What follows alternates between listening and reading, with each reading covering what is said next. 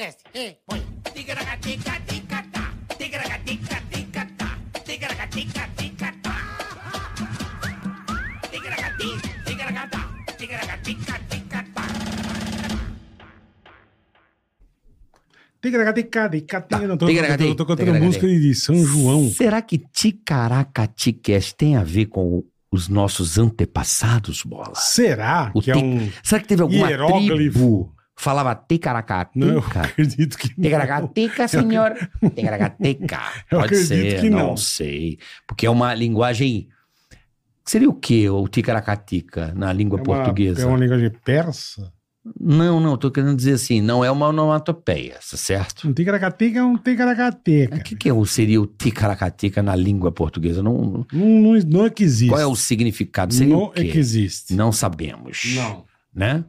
Mas Bom. sejam todos muito bem-vindos. É isso aí. Bem-vindes, É bem-vindas. carnaval? É carnaval? Carneval. É carnaval? Odeio. Você não gosta de carnaval, Puta né? que os parocas. Mas você sabe que eu já gostei mais do carnaval, né? Hoje você gosta menos. Ah, é. A gente fica velho, né? Mas era uma, uma das datas mais queridas do meu coração. Nunca Bola. na vida. Eu passei muitos bons carnavais nas região, na região dos lagos, Entendi. no Rio, eu Cabo nunca Frio. curti. Eu curtia Búzios. carnaval quando era moleque, acho que eu não sabia o que era carnaval. eu já passei carnaval em direito. Quissamã, adorava passar em São Lourenço, sul de Minas Gerais. Parabéns. Com as, ticaracateca na rua. Entendi. Era legal, pô. Você com vai- 18, Zona. zoeira. Não, Você- zona, eu ia pra zona pegar as ticas, ia no carnaval. Mas no carnaval você nunca saiu pra lugar nenhum. Nunca. Nunca viajou no carnaval. Nunca. Na tua vida. Não, mentira que você já viajou comigo no carnaval. Pra onde nós fomos? Pra uma fazenda uma vez. Ah, Era uma carnaval. fazenda, mas ficamos na fazenda, de boa, quietinho. É, foi numa fazenda. Ah, bom, mas nunca fui pra curtir o carnaval. Numa cidade que tinha um monte de Nunca. gente, pá, zoeira. Odeio tambor, odeio. É, Odeio. Não gosto. tambor. Não, é, não, não. Você não gosta, Bola? Não curto. É, não, eu, eu, É, cada um, cada um. Eu não gosto. eu te entendo. Eu saía no bloco das piranhas. Uhum. Eu, inclusive, tenho fotos. Não, eu... Tenho fotos medíocres da minha época Por que de. você não põe pra gente passar aqui? Eu posso arrumar. Essa é uma boa Só ideia. pedir para a dona Ildete. Boa, para meus Ildete. amigos. Eu tenho fotos medíocres no bloco das piranhas. Eu não tenho, eu não tenho Eu nada. maquiado velho. com o vestido gosto. da minha irmã. Putz. Sabe aquelas, aqueles Sei papelão? é coisa horrorosa. Eu cabeludo de óculos e pintado de mulher. Puta, meu. Mas aquilo era um sucesso. É engraçado, eu nunca gostei de carnaval E o na cara que vida. eu tinha, eu tinha cabelão. Sim, eu lembro, isso eu lembro. Mano, era maravilhoso, porque às vezes eu andava na rua e os caras buzinavam. Achava que era mulher. Quando virava, os nego filha da puta. que beleza. Já aconteceu comigo, meu irmão. Puta vergonha, amigo. Que eu, beleza. pam, pam, ei, Délio Ei. gostosa. Quando virava era um cara, meu, de óculos. Puta papelão, Já velho. aconteceu que eu fiquei bem constrangido. horrorosa, Bem bicho. constrangido. Eu imagino. Mas já aconteceu. Mas é isso aí, rapaziada. Estamos no Carna. Tamo no Carna e já peço que você entre aí, se inscreva no canal. Vamos bater 2 milhões, por favor? Curta, Bola? compartilhe, inscreva-se. Ajuda nós a chegar a 2 milhões, rapaziada. É isso Por aí. favor. 2 milhões. E se você não se inscrever no canal, É. der o dislike e não É. se inscrever no canal nem no de cortes, É. bola, o que pode acontecer? Carnaval, você tá lá todo meninão, né? Pega a família, vai lá para pro meio da, da rua aí. Olinda. Olinda e É. Salvador. Carro alegórico, aqueles puta carro alegórico gigante. Que vai com as puta banda da Ivete, da Trio elétrico. Cláudia Leite, Trio Elétrico, Ixi, Wesley Safadão. pau torando. Pau torando. E tem o. Como o João Tio da bandana? Chiclete. O, Chiclete, o sim. chiclete, chiclete. E o Durval Leles. Do Valleles é asa de Dança da águia. E a turma lá. E você com a família na frente do teu elétrico. É, Feliz. E é meio uma descidinha. é. E teu elétrico vindo. Ali na. Castro, é, ali na, no circuito do Osmar. Barrondina. Não, circuito do Osmar. Circuito do Dr. Osmar. É meio uma piramba e você É. vem você na frente com os filhos, com a mãe. Barrondina é reto, mas Não. o circuito do centro de Salvador tem, uma piramba. Tem Tá piramba. nesse momento. É. E o tio tá vindo devagarzinho. O caminhão não é muito dos novos. Não é novo. Aquela- não é- mas é um bitelo. O que acontece? Hum, que bola. Puta, falha o freio. Puta. Puta, o caminhão... Isso. Dá aquele... E o cara, ô, e começa a buzinar, você tá achando que é buzina pra você dançar mais. o cara, tem, tem, tem. E sei lá, ô, carnaval. Na hora que você se liga, você só vê o caminhão passando em cima do filho atrás. Você olha, o caminhão tá, passa na cabeça, o olho explode. Você acha que é tumulto, mas ah, não é. não, acho que é tumulto, não. Já tá matando o filho, mata a filha, a esposa na sequência, você tentando segurar o caminhão com o pé, que você caiu, Aham. Só que a perna dobra, Ah. já dobra e finca na tua cara e o caminhão passa. Nossa, joelho na cara, tudo não, amassado. joelho tudo. Aí misturou filho com filha, vira todo mundo vira asfalto. Parece um tapete de sal. Uh, tapete de sangue, de osso, de carne. Que é leve o trio elétrico, né? É. Levinho. Imagina um subwoofer de um trem elétrico. É, puta que pariu. Aquele motor a diesel, aquele... E vem, e mas vai, vem a tua família e vai levando a galera. É uma, um tsunami de sangue. Que a descida vem, a turma tá na frente. Qual é a praia que tem lá embaixo? Você sabe o nome? Não faço a menor ideia. Rio Vermelho. Rio Vermelho. Ah lá, o Rio Vermelho Ele ali. já cai na praia capotando, mata a banda. e acaba o carnaval, deu uma tragédia monstruosa. Por quê? Porque você, seu filho de uma puta, não, não se inscreveu no canal e não deu o like. Entendeu? Entendeu? E, e- e amanhã a gente conta do fio. A do Ih, fio é do- boa. Do fio é boa. Amanhã é do fio. Amanhã, Tá bom. o cara que fica com o bambu Não é. e vai dando na turma. Só é. Não, o baterista para assim, ó. fica- Ah, para. Seco. Tal! O cara do tambor assim, só ó. dá aquele estralo. É. Fica, amanhã nós contamos. É isso aí. Então certo? vamos. vamos. Então curta, compartilhe, inscreva-se no canal. Muito obrigado. É nóis. Não custa nada, Tudo de né? bom pra vocês, Não custa tá? nada, meu. Obrigado. Por favor. Vamos Vai chegar lá. a dois, vamos chegar a dois. Vamos lá. cu- Se tiver dois, vamos fazer um programa muito especial pra É vocês. isso aí, Carica. Pre- Boa. Vou pensar com muito carinho. Eu sei, quando você pensa, é umas desgraceiras que vem. Eu quero que seja um programa bem especial. Bom, bola. Boa. Vamos falar de um assunto aqui Hoje que um é papo interessantíssimo. aula, bola. Ele é doutor. É doutor? Doutor. Doutor em É, brinca. arqueologia. Tá aí uma porra que, que eu não. Arqueologia, que eu fiz biologia, eu sou biólogo. Eu estudei radicais gregos e latinos. Uhum. É estudo do começo? Estudo Do que é- começo. É, isso Rodrigo, eu apresentar o Rodrigo, Silva, Silva. ele que é arqueólogo, doutor em arqueologia, como é que eu poderia defini-lo? Doutor em arqueologia, mas, mas, Ah. tudo tem um mas, né? Hum. O cara fica demais apegado ao título, tem problema terapêutico. Porque quando o cara é, mesmo? bom, não precisa disso. Ninguém fala doutor Einstein. Verdade. Não falam. É só Einstein. Einstein, só Einstein. Então tem cara Nossa, que faz muito. é. "Ah, cara, eu sou É. doutor. Não, É não, que- Mas geralmente quem chama. Dispensa Tudo que apresentações. você chama de doutor, o cara não tem o doutorado. é verdade. Não tem nem mestrado. Advogado, doutor, não é? Delegado Só, de te- polícia. só- é, só É. teve uma vez que eu dei carteirada pro, pro Teve doutorado. que dar? Tive, porque tinha uma menina que ela se achava tal. E ela era. é, fazia um. Não vou falar qualquer profissão que ela vai se identificar. Aí, quando eu tava em um determinado lugar lá, Ah. eu a chamando pelo nome, que era amiga minha. Aí eu falei, pois é, fulano. E tá falou assim: olha, eu quero te pedir uma coisa. Hum. Aqui dentro me chama de doutora fulana. E era doutora com bacharel, né? Tá. Por favor, é importante. Eu falei, não, tudo bem, desculpe. É porque eu tenho dois doutorados e um pós-doutorado e não faço questão de ser chamado de doutor. Mas pra Caralho. você é importante, doutora fulano. Então, Eu chamo. foi a única vez que eu dei. Mas isso é bobagem, a gente tá sempre aprendendo com todo mundo. Acabei de aprender com vocês aqui, ó. Porque até há cinco minutos atrás, Hum. Eu não ia pro carnaval porque eu sou crente. Certo. Mas agora, depois da explicação que vocês deram, mesmo que eu fosse ateu, Deu a eu não ia praga. querer. Nem que eu fosse ateu, eu ia querer pisar no carnaval nunca mais. Rodrigo Silva. Já aprendi. Ah, É um, arque... é um arqueólogo, obviamente, né? Um doutor, pós dois, pós-doutorado.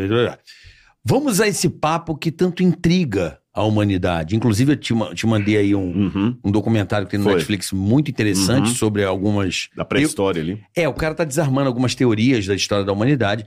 É uma coisa que eu não manjo absolutamente. Você é de onde, Rodrigo? Eu sou de BH. É, dá pra perceber. Mineirinho É. de BH. Quando eu cheguei aqui, que eu abri a boca, o carioca já falou assim: você é de BH. Já se ligou. É, o Já cara manda prazerão. Eu falei, pô, prazerão, é Prazerão, BH. certeza. Só em BH que se fala prazer. Prazerão, cara. Exatamente. Nascido e criado lá. Nascido, criado e cuspido. Como caralho Pô. você foi parar na arqueologia, irmão? Olha, Porque não é uma coisa muito comum, Não, não você é de muito comum, concordar. É igual você conhecer um botânico, né? é verdade. Você não tem engenho, ah, eu sou Não, botânico. e pra piorar, a arqueologia que eu trabalho é do Oriente Médio. Puta, Ah, que escravo em louco, Israel. velho. Caralho. Então a coisa fica. Eu tenho umas histórias legais aí, até pra contar. No, Não, no Líbano, o, o pessoal do Hezbollah queria me pegar achando que eu era infiltrado de Israel. Ah. Tem umas histórias meio. Não é nada de Indiana Jones, a última cruzada. Aham. É um trabalho até monótono no dia a dia ali, mas é muito fascinante. Você pegar uma peça arqueológica que você sabe que tem Porra, dois mil, três mil pariu. anos que tá ali, sabe? É, é tremendo. E como. Isso deve ser um negócio muito absurdo. Não né, muito. cara? E você perguntou como é que eu fui parar É, nisso. Foi de até um- moleque, um- uma coisa assim. É, porque a princípio não tinha nada a ver. Eu, eu fiz a faculdade de filosofia e teologia. Caralho. Aí, quando eu fiz teologia, eu fiz mestrado em teologia Hum, e fiz doutorado em teologia. Eu Tá. estava trabalhando grego do Novo Testamento. Não tem nada a ver. Nada. Só que quando você faz um doutorado, o PhD, você tem uma área de concentração maior e uma menor. Tá. Igual você falou, eu sou biólogo, né? Você Sim. pode falar lá, a minha área de concentração maior é, é- é- é plantas da Amazônia. Tá. Mas como Perfeito. menor, polinização, alguma coisa assim. Aí, Tá. como área menor, eu escolhi a arqueologia bíblica por uma única razão. Falei, pô, estudando Bíblia, eu tenho que ir para Israel, é lá que a coisa aconteceu. Só que naquela Sim. época, falar isso em 97, 98, falar em ir para Israel é como você ir para a Lua. Não é um negócio que fala assim, ah, eu vou programar, eu vou lá, você está falando aí do, do Cruzeiro, né? Tão Eu vou pra- fácil assim, Não, é. não. Eu falei, vou aproveitar, eu consigo uma bolsa para ir para lá, Tá. vou uma vez para falar assim, tá visto. Sim. Quando eu cheguei lá, que eu fui participar da escavação arqueológica, cara, eu me fascinei. Eu falei, caramba, isso aqui que eu preciso, que agora eu posso pegar a história bíblica que eu estudei na arqueologia e Aham. botar dentro de um contexto. E pegar um artefato, você sabe, poxa, isso aqui tem 3 mil anos, isso aqui estava lá naquela época. alguém antes de Jesus, antes de Jesus, cara, é. alguém usou. Porra. Aí um amigo meu falou assim, eu falei, poxa, adeus Israel, nunca mais voltarei aqui, ele outro. Aí ele falou assim, não, quem vem com seu espírito volta. Aí eu fiquei incomodado com aquilo, já fui mais de 40 vezes, aí eu fiz um- Caralho, um, velho. um doutorado em arqueologia na USP, fiz um pós-doutorado lá na Andrews, e já participei de várias escavações, estou, se a guerra deixar, vou voltar para continuar escavando em Israel agora em julho, eu estou escavando em Lachish, Isso você tá trabalhando por quem ou pra quem? É, hoje eu sou professor da UNASP, o, Univer- o Centro Universitário Adventista de São Paulo. Tá, Eu sou professor lá. tá. E, e sou divulgador científico também, porque no, no- no YouTube, no Instagram, Uhum. sempre está colocando coisas de teologia, filosofia e arqueologia. Eu misturo as três Tá. áreas ali que eu, que eu falo, dou aulas. Tem um, um programa na TV Novo Tempo e escavo lá. E consigo manter, porque eu estou numa universidade. Porque no Brasil nós Sim. temos um problema também com a arqueologia, que é a regulamentação da profissão. Tem muitos colegas Ah, arqueólogos. ainda tem isso aqui? Tem, é complicado. Hoje, Puta muitos arqueólogos que no Brasil, pariu. que não são tantos assim, Aham. eles vivem de arqueologia de contrato, porque o Brasil não valoriza, Não, infelizmente, que- isso. Então, porque eu acho que a galera, que nem você até brincou no começo, não tem nada a ver com Indiana Jones, Uhum. mas a turma acha que a arqueologia é meio aquilo, né? Ele vai um monte de avô atrás do cálice sagrado, É. e aquelas puta aventuras, você se Exatamente. mete nas E enrascadas. é o que menos você encontra são É, essas então. coisas aí, você entendeu? Então tem. tem é o o, que você o- falou, deve ser uma coisa maçã, assim, É, não digo maçante, mas pô, até você achar o bagulho, é, mas tem uns negócios você fica assim, ali cavando pra caralho, Não, e no tem- mesmo lugar. No mesmo lugar, é no sol, mas é, é fascinante. Você vai reconstruindo a história, você vai entendendo, pô, cara, isso aqui aconteceu, você entendeu? É, por exemplo, eu, eu gosto muito, eu, eu, como eu também fiz filosofia, Hum, então eu navego nas três áreas, a teologia, isso é filosofia e louco, hein, arqueologia. Rodrigão? loucão, Puta loucão. pariu. E eu amo conversar com gente questionadora, secularizada, Uhum. é, que não tem os mesmos valores que eu, porque eu vou aprender com o cara, Perfeito. você entendeu? E também vou refinar o que eu penso. Uhum. E então uma questão que fala assim, pô, eu sou religioso. Eu cheguei aqui, eu vi, por exemplo, lá São Francisco de Assis, Nossa Senhora Aparecida e São Jorge ali. É. Tá, mas e se isso tudo for. e, ó, vou, vou fazer uma paródia aqui, eu vou bancar como se fosse um, um descrente, tá, bom? Tá. Você tem ali São Jorge Guerreiro, São Francisco de Assis e duas medalhas de Nossa Senhora Aparecida. Isso. E abaixo você tem o. Ah, Márcio, eu vi o Homer por aqui. É verdade. Ah, está ali. Ah, garoto. O bem e o mal, né? É. Agora, Mistura pra Isso- caralho. mas, é verdade. O que que o Homer Simpson tem a ver com Nossa Senhora? Isso é outro plano. Outro plano. Aí Agora, está no altar. e o Capitão Caverna alto. também, e até Também. o Comandos em Ação. Também Aí tem Aí- que capar o Snoopy. Vamos supor que daqui a dois mil anos É. os arqueólogos encontrem isso aqui, pode parecer que tudo isso aqui é religioso. Ou eu vou fazer uma pergunta mais séria. Por que que, no momento de orar, você reza para Nossa Senhora e São Francisco de Assis, mas não reza pro Homer? eu tenho que ter uma É resposta. uma boa lógica pra É, isso. É. Se não, eu lhe dou. qual? Referência. Por que, que você vai para Israel? Pois é, mas a referência, tem que ter Referência. uma base. Não, você acabou de falar que você foi para Israel Uhum. e deixar sua alma lá, como é que é? Quem deixa sua alma, seu Ah, não, quem vem com espírito. o seu espírito volta. Quando você tem uma imagem, eu como católico posso tentar traduzi-lo, Uhum. traduzir a você. A imagem nada mais é do que uma referência para que você adore, para que você se lembre e para que você dedique, né? É uma referência aos seus pedidos e à sua crença. É como se fosse um altar, um lugar sagrado. Então a imagem ela é apenas uma referência para você. É um ponto aqui. É, como religioso, eu concordo em gênero, número e grau. Claro. Mas se eu fosse um ateu, Hum. Não, mas aí é um problema do ateu. é, mas aí, mas aí que tá. Eu- Crer é uma coisa sua, meu É. irmão. É, ou crer ou não crer? é, mas né? aí que tá. A crença é uma A coisa tão forte. É, é pessoal. É, é pessoal, é pessoal, mas ela é tão forte que eu vou falar com vocês qual, qual que é a questão. Hum. Você pode ter uma coisa pessoal no que diz respeito à política. Você pode, Pode. votar na direita ou na esquerda. Perfeito. Você pode ter uma coisa pessoal no que diz respeito ao futebol. Você pode torcer pro Fluminense ou pro Flamengo. Você pode ter uma coisa pessoal até em relação aos, aos games. Mas com relação a Deus, a coisa é tão séria que se Deus, de tudo que você me falou, e que eu concordo, mas lembra que eu tô bancando sim, questionador, claro, questionador. claro, claro. Tô cla- Se o tá que você claro isso. falou, como católico e tudo mais, se isso for verdade, eu tô lascado se eu não aderir a esse Deus. E se isso Hum. for mentira, é a pior mentira de todos os tempos, tem que ser Pior de condenado. todos os tempos. Então é diferente dos outros exemplos que eu dei. Por isso que eu falei que eu gosto de. Não é que eu preciso disso para ter minha fé. Uhum. Mas quando eu vou lá, eu vejo que a fé, ela tem consubstancialidade. Em que pese o que você falou que é uma verdade, é uma referência, mas não é uma referência baseada no vazio, no sentimentalismo. Claro, Tem uma história bíblica. claro. Sim, sim. De todos ali, eu vou pedir licença para falar de, de dois ali. Nossa Senhora Aparecida e o, e o, e o São Jorge, Sim, da Capadócia. da Capadócia. Aí, eu fui para Capadócia lá e a história. Depois acontecer outra Tá bom. história.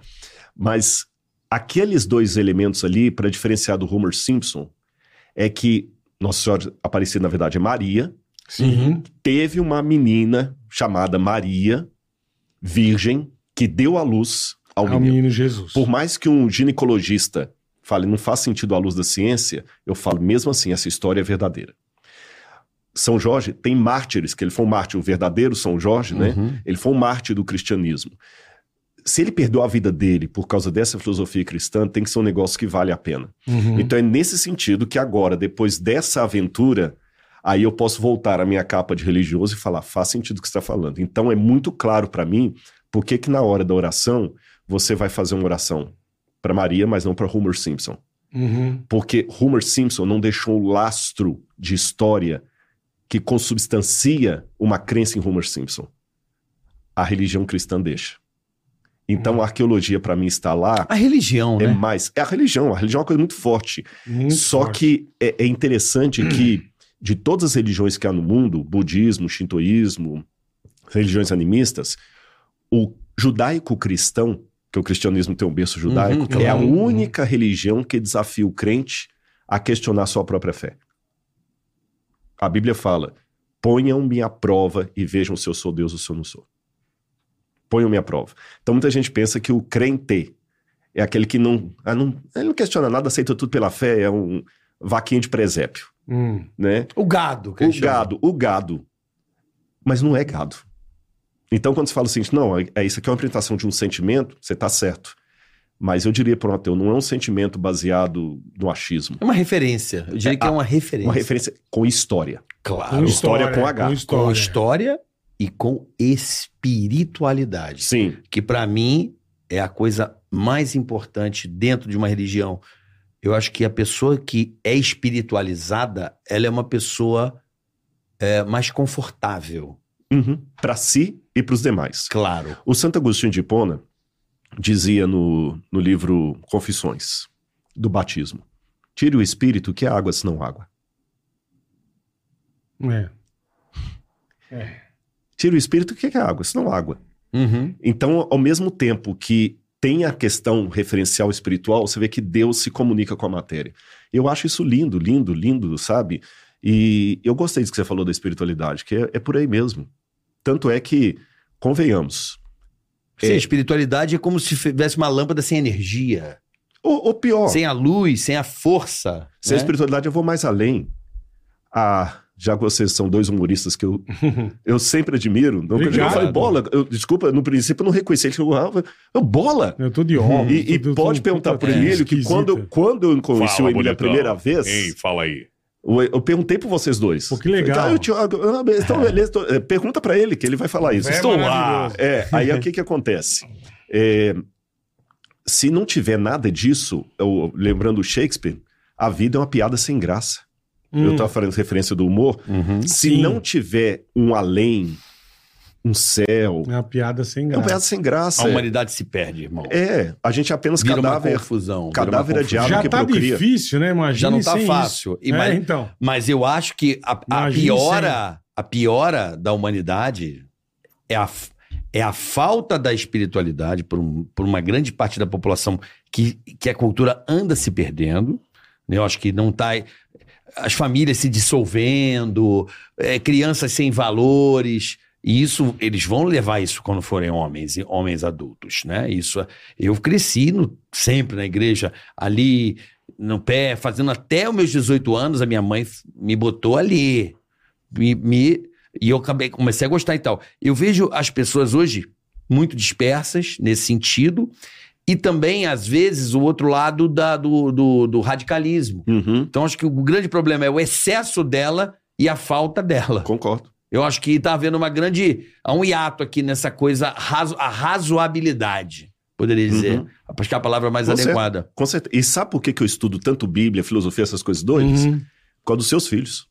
Com a dos meus filhos. Você vai entender o porquê. Porque se eu não falar de Deus com racionalidade, com fundamento e tudo mais, Essa molecada de hoje. eles vão ouvir outra pessoa que não vai ter os valores que você gostaria que eles tivessem. Sim, Com certeza. sim. Eu tenho uma missão, Uhum, sem a radicalidade, e essa missão que está me conduzindo. uhum. Tanto é que eu estou num programa de humorístico e a gente começou a falar de Bíblia aqui. É. Não, mas aqui é, e pode é tribuna livre. aqui, é. E pode ter certeza. Se Jesus estivesse aqui, ele estava dando boas risadas também, porque ele era um camarada bem-humorado. Claro. O, você vai mais pro lado da teologia, porque você é teólogo, né? Uhum. A sua arqueologia é mais voltada à parte do, da teologia? Depende. Vou, vou responder de trás para frente. Tá bom. Eu não posso ir para o campo de escavação com o pressuposto teológico, tipo assim, eu vou encontrar aqui tal coisa. Hum. Porque se eu fizer isso, eu vou tomar na cabeça em dois momentos. Em primeiro lugar, eu vou cair no, no mito, porque tem muito mito. Você vai para Israel, tem muito mito, tem coisa que não tem nada a ver. Você tá entendendo? E eu não quero mentira. Se eu tô pro... Jesus falou: conhecereis a verdade, a verdade vos libertará. Sim. Então, se esse aqui não foi o copo que teve na Santa Ceia, se eu falar isso aqui foi o cálice sagrado, eu tô mentindo para você e não é assim que Deus vai levar. Então, eu vou cair no mito. Para quem acredita, a assombração aparece. Uhum. Então, eu não posso ir, eu tenho que ir neutro. Mas eu tenho um background de recorte que é a história bíblica que eu estou escavando. Então, eu escavo as coisas que têm relacionamento com a história bíblica. Tá. Apenas um recorte. É como tem arqueólogo que ele é especializado em cultura marajoara. Egípcia. Tem um que é egiptólogo. Uhum. Ele pode até falar um pouquinho de Grécia e tudo, mas Sim. sempre com o A Egito. especialidade dele exatamente. No A- centro, no, no epicentro, centro, né? exatamente. O meu epicentro é a é. Bíblia. Mas, tipo, isso Uhum. te impede, É. Rodrigão, de você, de repente, numa escavação no Egito, vamos supor. Não, não, não. te impede. Não, tanto é que é, eu estudo, eu, eu dei aula de hieróglifos, Ah, que legal, você velho. entendeu? Caralho. Eu já perdi muita coisa que você não vai estudando, vai esquecendo, mas Puta, que louco. hieróglifos, é, estuda grego, acadiano, então a história da Babilônia. É, e, e a história bíblica não fica só em Israel. É Israel, Jordânia, Grécia, É. Turquia, pega muita coisa ali, Otomano, né? romano. É, otomano, vê que otomano é depois, né? Otomano é 1517. Sim. Mas o, a região do Império Turco-Otomano Aham. é a região por onde Paulo passou. Tá. As sete, as sete cartas do Apocalipse foram escritas na região antiga turco-otomano, E vai de 1517 até 1920 ou Mas se o 21. plástico, se o, sei lá, a madeira dura não sei quantos anos, eu falo pra se decompor, essa porra toda já se decompôs ou não? Mas esse é o problema. A Né, gente Bola? trabalha com, a- Com com esse fragmento tanto É, de jogar história. no mar um pedaço de borracha, Não, mas- vai se decompor ele- o plástico pra madeira. Tudo bem Mas que plástico não existia na época, mas... Cerâmica. Isso que eu ia falar, É, cerâmica. Mas, é. é- mas o a ponderação dele procede. É, a gente trabalha madeira. com fragmento de história. Agora vamos separar a arte Porra, da se realidade. faz, sei lá, dois mil anos, Madeira já era. É. como é que tá lá? Não, mas tem madeira que preserva. Mas assim, mas, não- mas você tem razão. Não é aquela ideia. Por isso que eu falei, não Pô, é vai Indiana encontrar Jones. um livro lá. Mas isso, não só vai. pra eu entender, isso, É. isso seria fossilizado ou não? Não, não, não. Aí fossilizado, fossilizado É outra- é, é não, outra é- história. é a paleontologia. É. Eu não trabalho com Tá, fósseis. mas madeira não pode. Tá, fossilizar madeira é um É outro difícil, processo que não, não é Só esse, não. entender, é, não, tá. é outro processo. É, mas a gente trabalha, repito, com fragmentos de história. Aquela, aquela ideia do Indiana Jones e a busca do cálice sagrado, que o cara entra numa caverna e tá lá o rei, a esqueleto do Isso, rei sentado, é. ele tira o anel do cara, começa a cair tudo. Eu, eu dou risada, assisti o último filme do, do Indiana Jones, Também achei vi. ri demais, acho legal.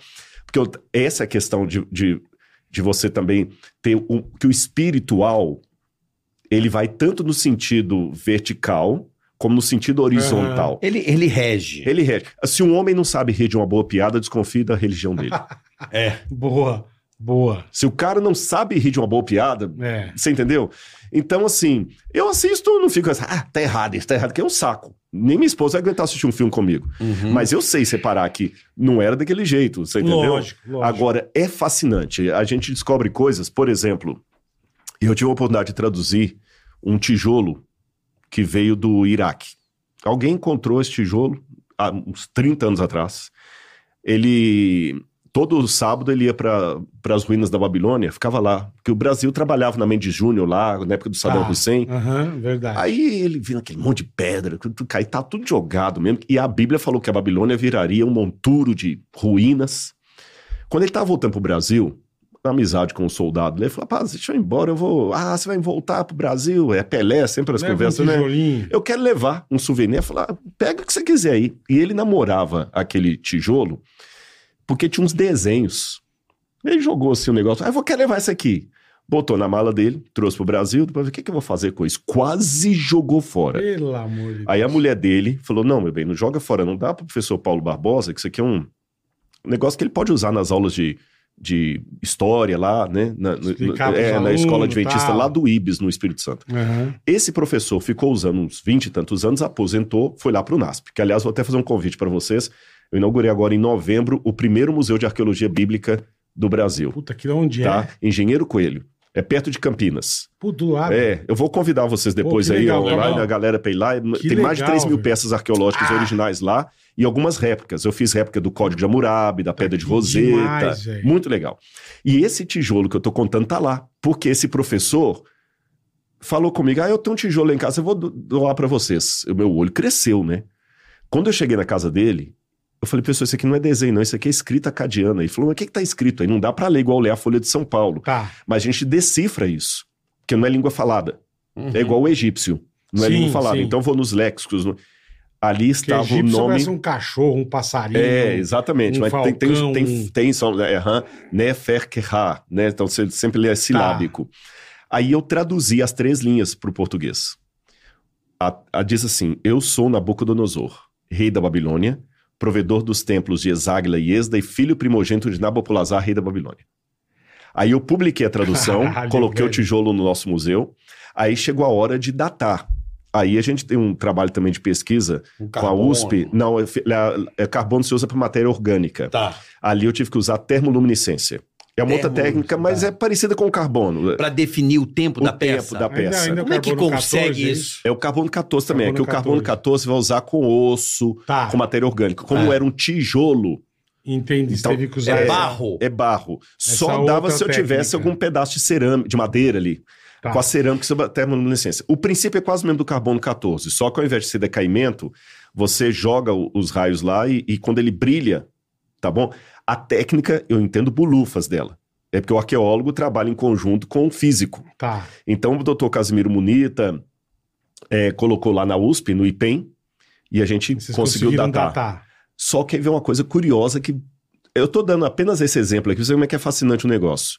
Quando datamos lá na USP, a Sônia e o Casimiro Munita, no, no IPEM, a gente viu que a peça tinha 2.300 anos. Caralho, velho. Mas aí eu tenho um problema, Não porque o. Nabucodonosor tá 2.600 anos atrás.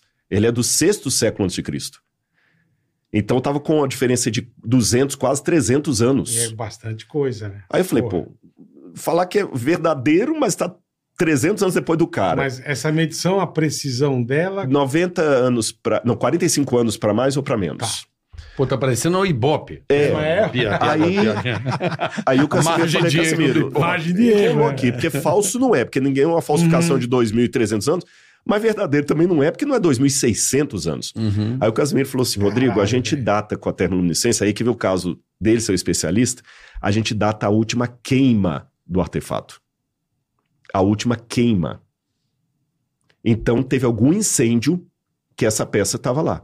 Pesquise isso aí. Eu fui para Londres. música- as músicas cantam, né? Fogo na Babilônia. Essa, essa não. É impossível, menino, Essa aí, hoje. essa aí é do tempo do o carnaval lá. amor. Tem essa música aí. Tem Fogo mesmo? na Babilônia. Mas, mas olha que interessante, eu nem sabia dessa. Essa aí é antiga, viu? É Fogo na Babilônia. É, Dercy Gonçalves cantou na adolescência. Cantou, é, na menina. Mas Sei. aí eu sei que eu fui para Londres e lá eu consegui, no Museu Britânico, ver um tablete com a escrita cuneiforme, que é a escrita da época, que fala assim: que o prédio do templo de, de Exáguila pegou fogo. O único prédio da Babilônia que pegou fogo na época de Alexandre o Grande. O Alexandre o Grande é tijolo devia 300. tá lá. Então esse tijolo pertencia Entendi. àquele prédio que incendiou. caralho. Porque esse prédio foi o único Caralho. restaurado. Por isso que deu essa diferença. Por isso essa diferença. Eu falei, então tem a data do incêndio do Alexandre. Agora eu vou colocar isso na Bíblia. Olha como é que a minha fé fica Tipo, se fortalecida. tivesse pegado fogo 500 anos, ia dar a diferença de 500 anos. Exatamente. Entendi. Se esse mesmo tijolo, exatamente, Mil anos ia sofreu dar diferença. Se ele tivesse agora participado do incêndio do Rio de Janeiro lá, Tá. eu ia dar a data do incêndio do Entendi, Rio. Entendi. Uhum. Aí eu falei, poxa, então já sei até de qual prédio da Babilônia que era. Era a casa do tesouro do Nabucodonosor, o templo. Agora, quando você vai para a Bíblia, eu tenho um exemplar da Bíblia Porra, ali. tu não voltou nesse lugar pra pegar mais tijolo, Eu não, não, po- eu- no Iraque eu não- é complicado entrar, né? Como é que Foi vai um cara entrar? que pegou, Aí, ó. né? Aqui, olha, alguém achou na internet aí, ó. Tá aqui, ó. Alice Ledinger, Nabucoduri, Uzur, Lugala, cadê? Então ali está, eu sou Nabucodonosor, rei da Babilônia. E Cara, que esse loucura, tijolo. meu. Ô, Lauri, faz Um um, favor tijolo, pra mim. isso é um abre aí puta pra mim. concreto. É, Oi? É um mega concreto. é um Bíblia. Dá a tijolo. mochila aqui. É, só cuidado pro Lauri não passar em frente à Pode câmera passar, aí. pode passar. Pode passar, Laurinho. pode passar. Passa aí, Laurinho. Você aqui não tem terror, irmão. Eu sei que vocês não têm muita frescura. Não, aqui não Lembra tem. do palito? Gente, esse aqui é o Lauri do ele que, que sempre me leva e me traz Ó, aí lá do, do, do. NASP. Obrigado, pronto. Pronto. Nem toca, bola. É, não- Olha que interessante. Não, isso cair aqui é a Bíblia arqueológica mesmo. Olha que interessante o que o livro de Daniel, que foi um profeta que foi preso na Babilônia, escreveu. Daniel escreveu aqui, ó, Daniel capítulo 1. No terceiro ano do reinado de Jeoaquim, rei de Judá, Nabucodonosor, Uhum. rei da Babilônia, veio a Jerusalém e a sitiou. Quer dizer, cercou, cercou ali. Sim, cercou. O Senhor entregou nas mãos dele a Joaquim, rei de Judá, e alguns dos utensílios da casa de Deus. Nabucodonosor levou esses utensílios para a terra de Sinar, para o templo do seu Deus, e pôs na casa do tesouro do seu Deus.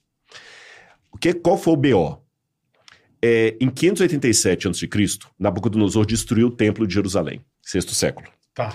E ele pegou as coisas mais sagradas que os judeus tinham e levou para a Babilônia. Uhum. Vamos tentar simular um pouquinho esse sentimento dele. Você falou, eu sou católico. Claro. Agora imagina tudo que faz parte da sua infância, da crença. sua crença. Você primeiro, você vai ser levado como empregado de um outro país, aprendendo forçadamente a língua do outro país, sendo humilhado, Uhum. e quando você passar na porta do templo daquele país, Uhum. você olha lá para dentro e aquela imagem de Aparecida que era tão cara para você, tá ali jogada, Jogada num canto. num canto, como se fosse um museu do, do- de, de bestialidades. Você vai virar o De- demônio de. de, de, mas o que, que você pode fazer? Nada. Nada, mas, Nada. mas a dor. É, Poxa, então, você lembra é da sua isso. mãe. Aí você identifica até que o terço que tá lá de qualquer jeito foi o terço que você via sua avózinha Rezando, rezando, lá. claro. E tá lá da maneira mais desacralizada muito possível. bravo, né, muito bravo. E Daniel ficou arrasado. Então agora eu já imagino Daniel vendo essas coisas Puta dentro do Museu do Nabucodonosor. E no livro de Daniel tem profecias que se cumpriram milênios depois de Daniel. Tanto é que Isaac Newton escreveu um livro sobre as profecias de Daniel e Apocalipse. Sir Isaac Newton escreveu mais sobre teologia do que ciência. E ele ficava Caralho. fascinado como é que as profecias cumpriam de, de depois. E no final do livro de Daniel, Daniel está desanimado com tanto sofrimento. Deus fala assim, Daniel, guarda as palavras desse livro, fecha o livro agora, porque no futuro muita gente vai conhecer o seu livro. O saber dele se multiplicará. Daniel capítulo 12, está no mesmo livro aqui. Uhum. Agora vamos juntar as peças do quebra-cabeça? Olha que emocionante. Hoje, aquela inscrição que Daniel leu pessoalmente nas paredes do templo de Exáguila, olhando lá para dentro e vendo os objetos sagrados de Jerusalém destruídos, aquela inscrição que ele leu em situação de humilhação, hoje está num outro museu no Brasil, mostrando para o mundo que o livro de Daniel procede do ponto de vista arqueológico, histórico e teológico. Que louco. Aí eu olho para mim mesmo quando eu tenho meus problemas, minhas dificuldades, porque vocês riem, mas eu- imagino quantas vezes vocês não foram dar um show, tendo que contar aquela Ixi. piada e dando aquela gargalhada, assim, vem forçando, porque você tá com um problema de saúde, alguém da família Claro, lá, e você não alguma- pode. Algumas vezes. Tá contratado, você É. não vai falar assim, ah, desculpa, eu não vou, porque Claro. eu tô com... Você tá ali, Não eu imagino. Eu, eu, eu Separar vou... o pessoal do profissional, não dá, né? É, não é tão fácil, mas Não você tem que fazer. dúvida. Então, eu penso assim, tem momentos na vida que eu tô tão triste, mas eu olho para aquele tijolo ali no museu e lembro, calma, a história só termina, só acaba quando termina. Cara, isso é demais. Então, toda esse essa digressão aqui foi para responder sua pergunta. Até que ponto vai o arqueólogo e o teólogo? Você está notando que, na verdade, é um ciclo Uma fusão, uma fusão, se encontram. Mas é muito interessante porque o mais louco dessa história toda é que o tijolo em você decifrar. Uhum. Em Sim, você. isso é né? maravilhoso. Porra, e, e foi no Porra. livro juntar, e isso é do caralho. Não, e foi na Inglaterra e viu na Inglaterra e viu a frase. Caralho, que loucura. E o cara velho. viu lá que era 2.300 e Isso tal. deve, isso, deve, isso deve te dar um. Deve dar um caralho. Não, é eu- um prazer. Eu faço cara, como é que eu- questão, é que quando vocês forem lá, mostrar isso, o tijolo para vocês ao vivo. Vocês viram aqui a fotografia dele? Ele tá Cara, lá que loucura, velho. Agora, ninguém pede essa peça para alguns outros museus? Como é que tá isso aí? Você Isso empresta. é na verdade- internacional? Há um reconhecimento internacional Tá, sobre o gente- valor dessa é, o peça? pessoal Como é entrou é? em contato porque é, isso aí veio para o Brasil numa época que não, não tinha problema, não foi nada roubado. As, pe- as outras peças que vêm de Israel tem a- o Departamento de Antiguidades de Israel que permite a saída das peças e eu não trago peças que eu escavei. Isso é bom deixar claro. Você não traz porque você não pode. não pode, não, pode. tá. Legalmente não pode. A não ser, lógico, um pedaço de cerâmica, um Não, uma- vasinho, uma- uma coisa assim para Mais até. simplesinho. É, mas as outras peças são peças que a gente compra em leilões e são todas autenticadas, tem número. É igual coisa de série. Catalogado, Catalogado. catalogado. Israel sabe que a peça está aqui, você tá entendendo? E, foi- e foram empresários que ajudaram também, porque vai, uma- Não é um negócio barato. vai né? não, é, não é baratinho. não. Eu É imagino. Você manja também de arqueologia no Brasil ou não? Muito pouco. Na USP a gente teve algumas aulas lá, porque tem que conhecer, né? Sim. Mas eu sou bem leigo, então a gente estudou um pouquinho sobre sambaqui, alguma coisa, mas a minha linha de pesquisa é Oriente Médio. Então não vou nem É entrar no tudo- porque assunto tudo do Brasil. Porque tudo aconteceu lá. Não, né? é. Não, eu queria saber da. Luzia, se é real, se não é. Não, a Luzia é real. A Só figura rupestre lá, de, lá do Piauí, se Uhum. aqueles são os primeiros registros, né? Dizem que os primeiros registros da, da- do Brasil são aquelas figuras rupestres lá no É. Piauí. Mas tem gente mais graduado do que eu na USP para responder. A professora Fabiola lá, o. A doutora, a professora? É doutora, é doutora, não, mas essa é doutora mesmo, a Fabiola. É, e tem o, o, o Levi também É a lá da USP, dela. são pessoas da área. na- Nossa, a Fabiola, ela sabe tudo, ela Aham. cortina que é a coisa toda. Eu sei que da Luzia tem uma polêmica contra a data dela, alguns colocam que é cento e tantos mil anos, outros falam que é 35 mil anos, né? Pô, a diferença. Tem, é, Pouco, tem, né? tem umas Mas não dá polêmicas. pra chegar Os, na os sambaqui- conclusão. não, os sambaquis, ninguém sabe até hoje o que, que é, tem muitas O que que é o teorias. sambaquis? Sambaquis são um monte de, de, de entulho de conchas, restos humanos, Hum, que- que tem, você tem do Amazonas até Santa Catarina. caralho. É mesmo. Se remexer na terra, vai encontrar. Vai encontrar. É uma montanha mesmo. Aí já falaram que é descarte de, de, de tribos indígenas, que era descarte de cozinha, que O era. lixão, o lixão. fo- lixão. Pô, mas gigante desse Até jeito, hoje ninguém caralho. sabe o que é. negócio alto mesmo. Vou dar uma Porra. bugada aí, sambaqui, você vai ver. Mas Eu repito. vou, eu vou é trazer um eu- cara aqui, bola. Eu vou trazer um cara foda pra falar um pouco também de. Eu conheço um cara que tem um livro muito bom sobre essa história de, de do Brasil, assim, de 1600, 1500. Mas é arqueólogo também? Cara, é histori- historiador. É, mas historiador e arqueólogo são primos É, irmãos é, ali, é, né? é, são é. áreas assim, objeto de pesquisa e a forma é um pouco diferente, mas, Mas- são áreas. É igual psicólogo e psiquiatra. Tem algumas convergências, apesar da distinção. Bom, Agora, vamos. Rodrigão, na tua área, qual você acha que foi a maior descoberta até hoje, assim, na área na arqueologia, Bíblica. religião, Ó, bíblica? tem é? muitas, mas eu colocaria Santo Sudário. destaque. Não, Santo Sudário Não? não. Santo Sudário já. É fake nem, ou a é igreja, real? ca- nem a igreja católica oficialmente reconhece o Santo Sudário. É. Isso é bom deixar bem claro. Oficialmente, a igreja não reconhece. A igreja Tá. reconhece como um- um- uma relíquia de elemento de fé. Você usou a expressão aí da referência, mas a igreja não bate o e fala assim: é o pano que cobriu Cristo. Porque já fizeram um teste com carbono 14 e viram que ele é, testes, né? ele é medieval. Não chegaram a milhares, não. Sim, Uns pedacinhos que as irmãs não deixavam de sair lá de. Turim, né? Agora, da descoberta arqueológica bíblica que deu uma grande contribuição foram os famosos manuscritos do Mar Morto. É, eles foram encontrados. Você foram para Israel alguma vez? Não. Não, Não, nunca Cara, vocês têm que ir para lá. Nossa. É, Bom que tá tranquilão agora. é, agora tá tranquilo, né? Tá Não, o Brasil não Tá tá. sussa. É, o Brasil também tá muito Tá muito diferente disso, diferente não. é bom, né? é verdade. é. né? Mas o, o- o- em, em 1947 para 48, quando estava ali na discussão para a criação do Estado de Israel, né? Em 48 que foi criado, um garotinho beduíno estava procurando umas cabras no deserto da Judéia. O Estado de Israel nem estava tava começando a criação Uhum. do Estado de Israel. O nome do menino era Muhammad El-Dib. A tradução seria Maomé, o lobinho. E ele, pensando que as cabras tinham entrado dentro de um buraco assim, falou: não vou entrar nesse buraco aqui à toa, porque vai que os bichos não estão lá dentro, ou tem um outro animal lá. E eu me lasque É. todo. É. Mas também não vou chegar pro meu pai ele vai perguntar: você entrou lá para verificar? Vou tomar uma sova. Então ele pegou uma pedra e jogou dentro do buraco e falou: se elas estiverem lá dentro, elas vão fazer barulho. Só que quando ele jogou a pedra, ele escutou barulho de vasos de cerâmica quebrando.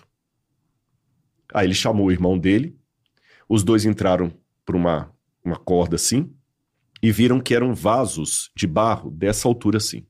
Hum. Quando eles, aí eles ficaram na dúvida, vamos abrir ou não vamos? Porque o beduíno é como se fosse o índio do deserto, se eu posso Uhum, fazer essa tá. comparação.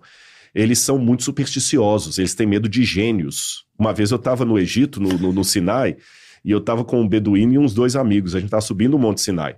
E o cara tirou a foto da gente e saiu uma névoa aqui atrás. Fudeu. Ah, pra Puta quê? merda. O, o cara não quis subir mais o beduíno, ele achava que era um gênio. Então, como no Brasil tem as famosas histórias do boitatá, mula sem cabeça, Saci, Yara, Saci. Saci, Boto, eles também têm lá lendas, gênios. as lendas. As né? Sim, lendas. sim. Eles também têm. O Aladim, tá aí, ó, o gênio. E se você abre aquilo ali, é um gênio. Mas e se for também tesouro? Entendi, Abriram, não era nem uma coisa nem outra. Era um monte de pergaminho enrolado. Eles não sabiam ler aquilo ali, venderam para um cara chamado Cando, lá em Belém. Ah, eles pegaram, Pegaram, isso. venderam pro Cando. O Cando pegou e colocou para enfeitar a loja de antiguidades dele. Até que dois padres eh, dominicanos, frades dominicanos, Roland Devou e Callaghan, que eram da École Biblique de Jerusalém, École Biblique é uma escola católica de arqueologia lá, foram ali e viram o valor do negócio. Só que eles cometeram um erro. Os caras eram arqueólogos, não eram comerciantes. Demonstraram interesse demais. O cara pediu o preço. Aí o cara, não, pera, não, pior, ele falou, ele não quis nem vender. Ah, não quis nem vender. Ele falou: olha, é. vou descobrir mais, que eu vou ficar bilionário. Sim. Foi uma novela. Até que finalmente encontraram 11 cavernas com manuscritos. Agora encontraram a 12, mas não tinha manuscrito dentro dela. Aonde isso? Tudo em Israel, tudo no deserto da Judéia. E essas cavernas estavam repletas de manuscritos. E qual foi a importância disso para a Bíblia, já que você me perguntou qual foi o achado mais importante? Em vários lugares. Eu vou dar dois ou três motivos. Nós não temos nenhum original da Bíblia. O Evangelho de Mateus, que o próprio Mateus escreveu, se perdeu. O texto de Isaías se perdeu. Nós só temos cópia de cópia de cópia. E falando do Antigo Testamento, para quem a galera que não sabe, a Bíblia é dividida em dois testamentos, o Antigo Testamento não- e o Novo. É, o Antigo Testamento vai de Gênesis a Malaquias, o Novo vai de Mateus até Apocalipse. O Antigo Testamento é escrito em aramaico e grego, e hebraico, o Novo Testamento em grego. Do Antigo Testamento, a cópia em hebraico mais antiga que tinha da Bíblia datava do século X da nossa era, Idade Média. Foi século X, 970 Tá. depois de Cristo. Estou falando 1.200 anos, 1.400 anos mais velho, mais novo do que o término do Antigo Testamento. Uhum. Então, quer dizer, quando o Antigo Testamento terminou de ser escrito, você conta 1.400 anos para ter a cópia mais antiga em hebraico. A pergunta que um cético pode fazer é: quem me garante que esse texto não foi adulterado ao longo do tempo? Exatamente. E havia muitas acusações, inclusive, contra a Igreja Católica. Muita gente dizia assim: ó, a Igreja Católica mudou os textos da Bíblia como ela queria, porque foram monges que estavam copiando isso. Então a igreja botou o que quis lá. Então, até hoje, tem muito cético que fala assim: Bíblia, isso aí foi um bando de padre do deserto lá que botou o que Escreveu quiser. isso, né? é. E quem, como é que você garante que isso está lá mesmo? Bom, quando encontraram. É, é, aí, quando encontraram esse manuscrito em parede do tio lá. 1947 e foram datar, por exemplo, tinha uma cópia de Isaías ali que datava de 250 anos antes de Cristo. Caralho. 1.200 anos mais antiga Do que achavam. que os manuscritos medievais que os judeus estavam copiando, os Aham, maçoretas. Aham. 1.200 anos mais antiga. E quando você Caralho, compara o. Isaías que foi encontrado lá com o Isaías medieval, você vê que o texto bateu. Rodrigo, não tem diferença nenhuma? Tem. Mas sabe quais são as diferenças? Hum. Sole- é, palavra soletrada, é, como se fosse, vou simplificar para a galera entender. É como se num texto estivesse escrito assim, é, carioca com C Uhum. e no outro estava carioca com K. Uhum. Hum, uma letra. Uma letra. Tá. Olha, engraçado que esse aqui ele escreveu carioca com K. Não mudou nada, continuou sendo carioca. Sim. Só que me deu um indício que talvez naquela época não falava, não escrevia carioca É, com C. Com C. Aham. Você tá entendendo? É, no texto de Isaías medieval, falava, chamava Deus assim, santo, santo, santo. Que até na, na, na missa usa, né? Sim, santo, santo, santo. De- A voz- exatamente. Lá no de, de Qumran estava só duas vezes, santo, santo. Mas mudou alguma coisa da sua fé? Não. Nada. Um falou uma vez Pelo a mais, outro contrário, uma vez a menos. mostrou que a Bíblia foi preservada. Além disso, encontrou-se ali, encontraram-se ali vários outros textos não bíblicos que me ajudam a entender como era o judaísmo da época de Jesus. O que, que eles pensavam, o que, que eles comiam. Hum, Até algumas gírias que Jesus usou, por exemplo, que Jesus falou o seguinte: bem-aventurados os pobres de espírito. Não tem essa Tem, a bem-aventurança? O que, que é isso? Você sabe que um grande problema da hoje é traduzir expressão idiomática.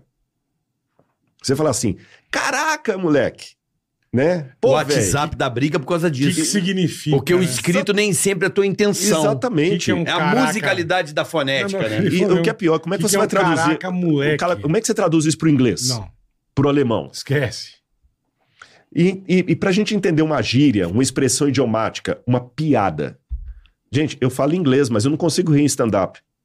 Porque eu não entendo. É o dialeto, é uma Exatamente. coisa Eu tô, muito ente- eu, tô específica. eu, tô, eu tô entendendo o que o cara tá falando, mas não tô vendo graça. Mas um americano que me A fala português, você, vai pra falar, ele você não vai Também entender. não vai entender nada. é. Então, os manuscritos do Mar Morto me ajudaram a entender a piada da época, a expressão idiomática, o trocadilho.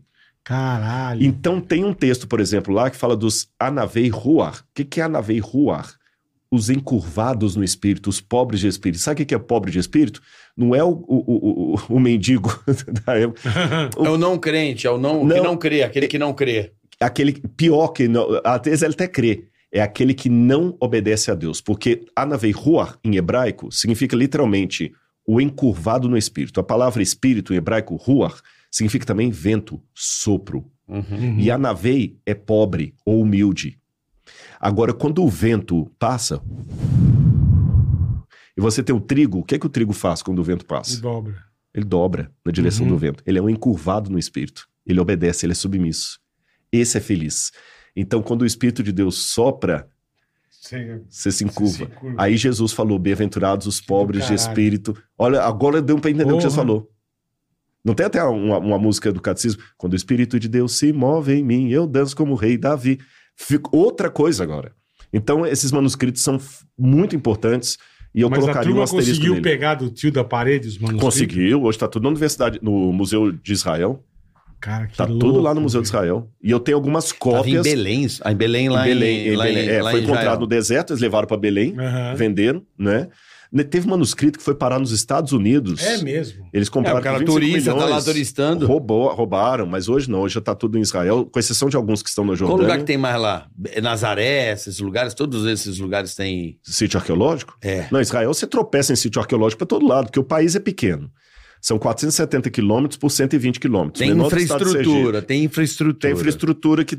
Aí tem um negócio também. Pô, vocês estão com o estúdio de vocês aqui, mas eu tenho um- uma fortaleza romana aqui embaixo. Imagine. Aí você não vai ter o estúdio aqui, é complicado, É, sabe? é. E 65% do território é deserto. 65? Porra. Cara, Israel, Israel tira água de pedra, literalmente. O pessoal, para colocar um país de primeiro mundo ali. É igual o Japão, né? Tipo, um lugar Aham. vulcânico e que a galera também. E com os vizinhos todos querendo que você se lasque, né? Então Você é tem que você se lasque. cercado. cercado. Quer que você se lasque. É, a história de Israel, ela é, ela é bem complexa. Eu tava vendo um, um cara explicando sobre o domínio das terras. Que eles foram expulsos, os judeus foram expulsos várias Uhum, vezes. Várias vezes. E Desde a- depois eu fui vendo, é muito complexo, cara. Vem, vem cara da Turquia e toma lugar. Aí vem não sei o quê, o Império Romano. As cruzadas. Ali As era cruzadas, meio uma velho. divisão entre o, o- Literalmente ali onde está Israel, é meio o Ocidente com o Oriente ali. Uhum. em- exatamente ali. O conflito dos impérios ali. É, e todo... Aí é? agora eu vou pegar aquilo que você falou da espiritualidade. Aham. Só com a geopolítica você não explica isso. Mas se você de uma leitura espiritual, você entende por que, que todo mundo quer Israel. Por que todo mundo quer Israel? Porque o conflito tá ali. O Cristo veio ali. Foi ali que ele foi crucificado. É aquela história que a- as trevas querem apagar. Porque se não tiver aquela história naquele lugar, você tem na missa pra quê? É, o mundo perde sentido. Perde sentido. Vocês lembram daquele filme antigo, é em português, como é que foi? A Última Cruzada. Hum, Já tem algum lembro. tempo passou. Que Sim, mostra. sim. Tem uma cena do filme que responde isso, que tá o Saladin, né? Com o, o, o Gui, que era o, o outro conquistador ali, eles conversando, e o Saladin falou: Eu vou destruir Jerusalém, mas não entrego para os cristãos. Aí o cara falou assim: Por que, que você quer Jerusalém? Você nem gosta daqui. Hum. Aí o cara falou assim: É, Jerusalém não é nada, mas é tudo. Jerusalém não é de ninguém, mas é de todos. Todos querem Jerusalém. Tem alguma coisa que nos atrai para lá. Hoje você vê, Jerusalém não é mencionado no Alcorão. Mas pergunta se os palestinos querem criar um Estado palestino abrindo mão de Jerusalém. Nunca. Não. Cristãos querem Jerusalém. Judeus querem Jerusalém. Você vê, tava a guerra É lá da, da. Ucrânia. Teve uma notícia aqui, outra notícia ali e tal, tal, pá, pá, pá, pá. mas quando teve a guerra de Israel com Hamas, o mundo Virou pra lá. tem, tem um, um cenário muito interessante ali, que a geopolítica explica parte, mas não o todo. Tem que olhar com o olhar espiritual. É, é vai muito além da geopolítica. Vai além da, além da geopolítica. Vai muito além. Porque assim, os judeus foram para Inglaterra e fugiram. Cara, eles fugiram, ah, se não me falha a memória, até a parte da China. Os caras fugiram para tudo quanto é lugar. E não dentro dessa coisa que eu estava assistindo, dessa movimentação, aí os egípcios entram, aí são expulsos. Uhum. Meu, uma confusão. Uma confusão tremenda. Sempre foi. é. E a última, onde se estabeleceu finalmente, depois de milhares de anos, foi os sionistas, não é isso? Uhum. Que definiram. Com Theodor Tá, Herzl, você sabia que Bueno, a Argentina quase vira o Estado de Israel? Não. foi, porque uma Não das é? propostas era dar uma terra é, na, na, na, na África ou uma terra aqui. Eu vou contar mais outra. Bora. Quando os judeus, eu, por exemplo, o meu Pereira tem uma ascendência judaica. Hum. Porque os judeus fugiram da Espanha para Moro. Portugal. Moro. É, foram para Portugal. Sérgio? É, é, é, é, Ah, fugiram da, da, da Espanha para. É, não, Mouro- os mouros aí são, são árabes, né? é, Mas o- dizem que é Pereira, Oliveira, É. Oliveira, é, os mouros, é, mas os mouros eram árabes, né? Tá. É, mas o, o Pereira Oliveira, então eles fugiram de Portugal para Espanha, que Uhum. o Fernando de Aragão e, e queria acabar com eles lá, né? E a Isabel. Aí o rei de Portugal falou: Eu recebo vocês aqui. Depois começou a, a, a, a- cobrar dos judeus para estarem lá e obrigar que os judeus se convertessem ao cristianismo. Aí que vem a mudança de nomes, para nomes de árvores, por exemplo. Entendeu, Bola? Tá, Pereira, Oliveira. Oliveira. Oliveira, e outros nem foram com o nome de árvores. Por exemplo, em hebraico a palavra terra é Aretz. E Tav é a última letra do alfabeto hebraico. Tá. Aí, quando que ele fala, de onde que você é, bola? Pra você não falar que era judeu, eu falo assim, ah, eu sou de Tav Aretz. Ah, Tav Aretz. Tav Aretz virou a família Tavares. Caralho. Tavares.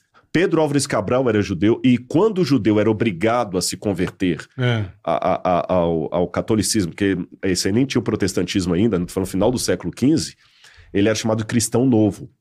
Cristão Tá. novo. E muitos deles fugiram para o Brasil na esperança de ter liberdade. Chegou aqui o Santo Ofício também vinha atrás. Aí como é que eles faziam para guardar o judaísmo? Por exemplo, o Shabat. Tem a guarda do Shabat, ou do sábado.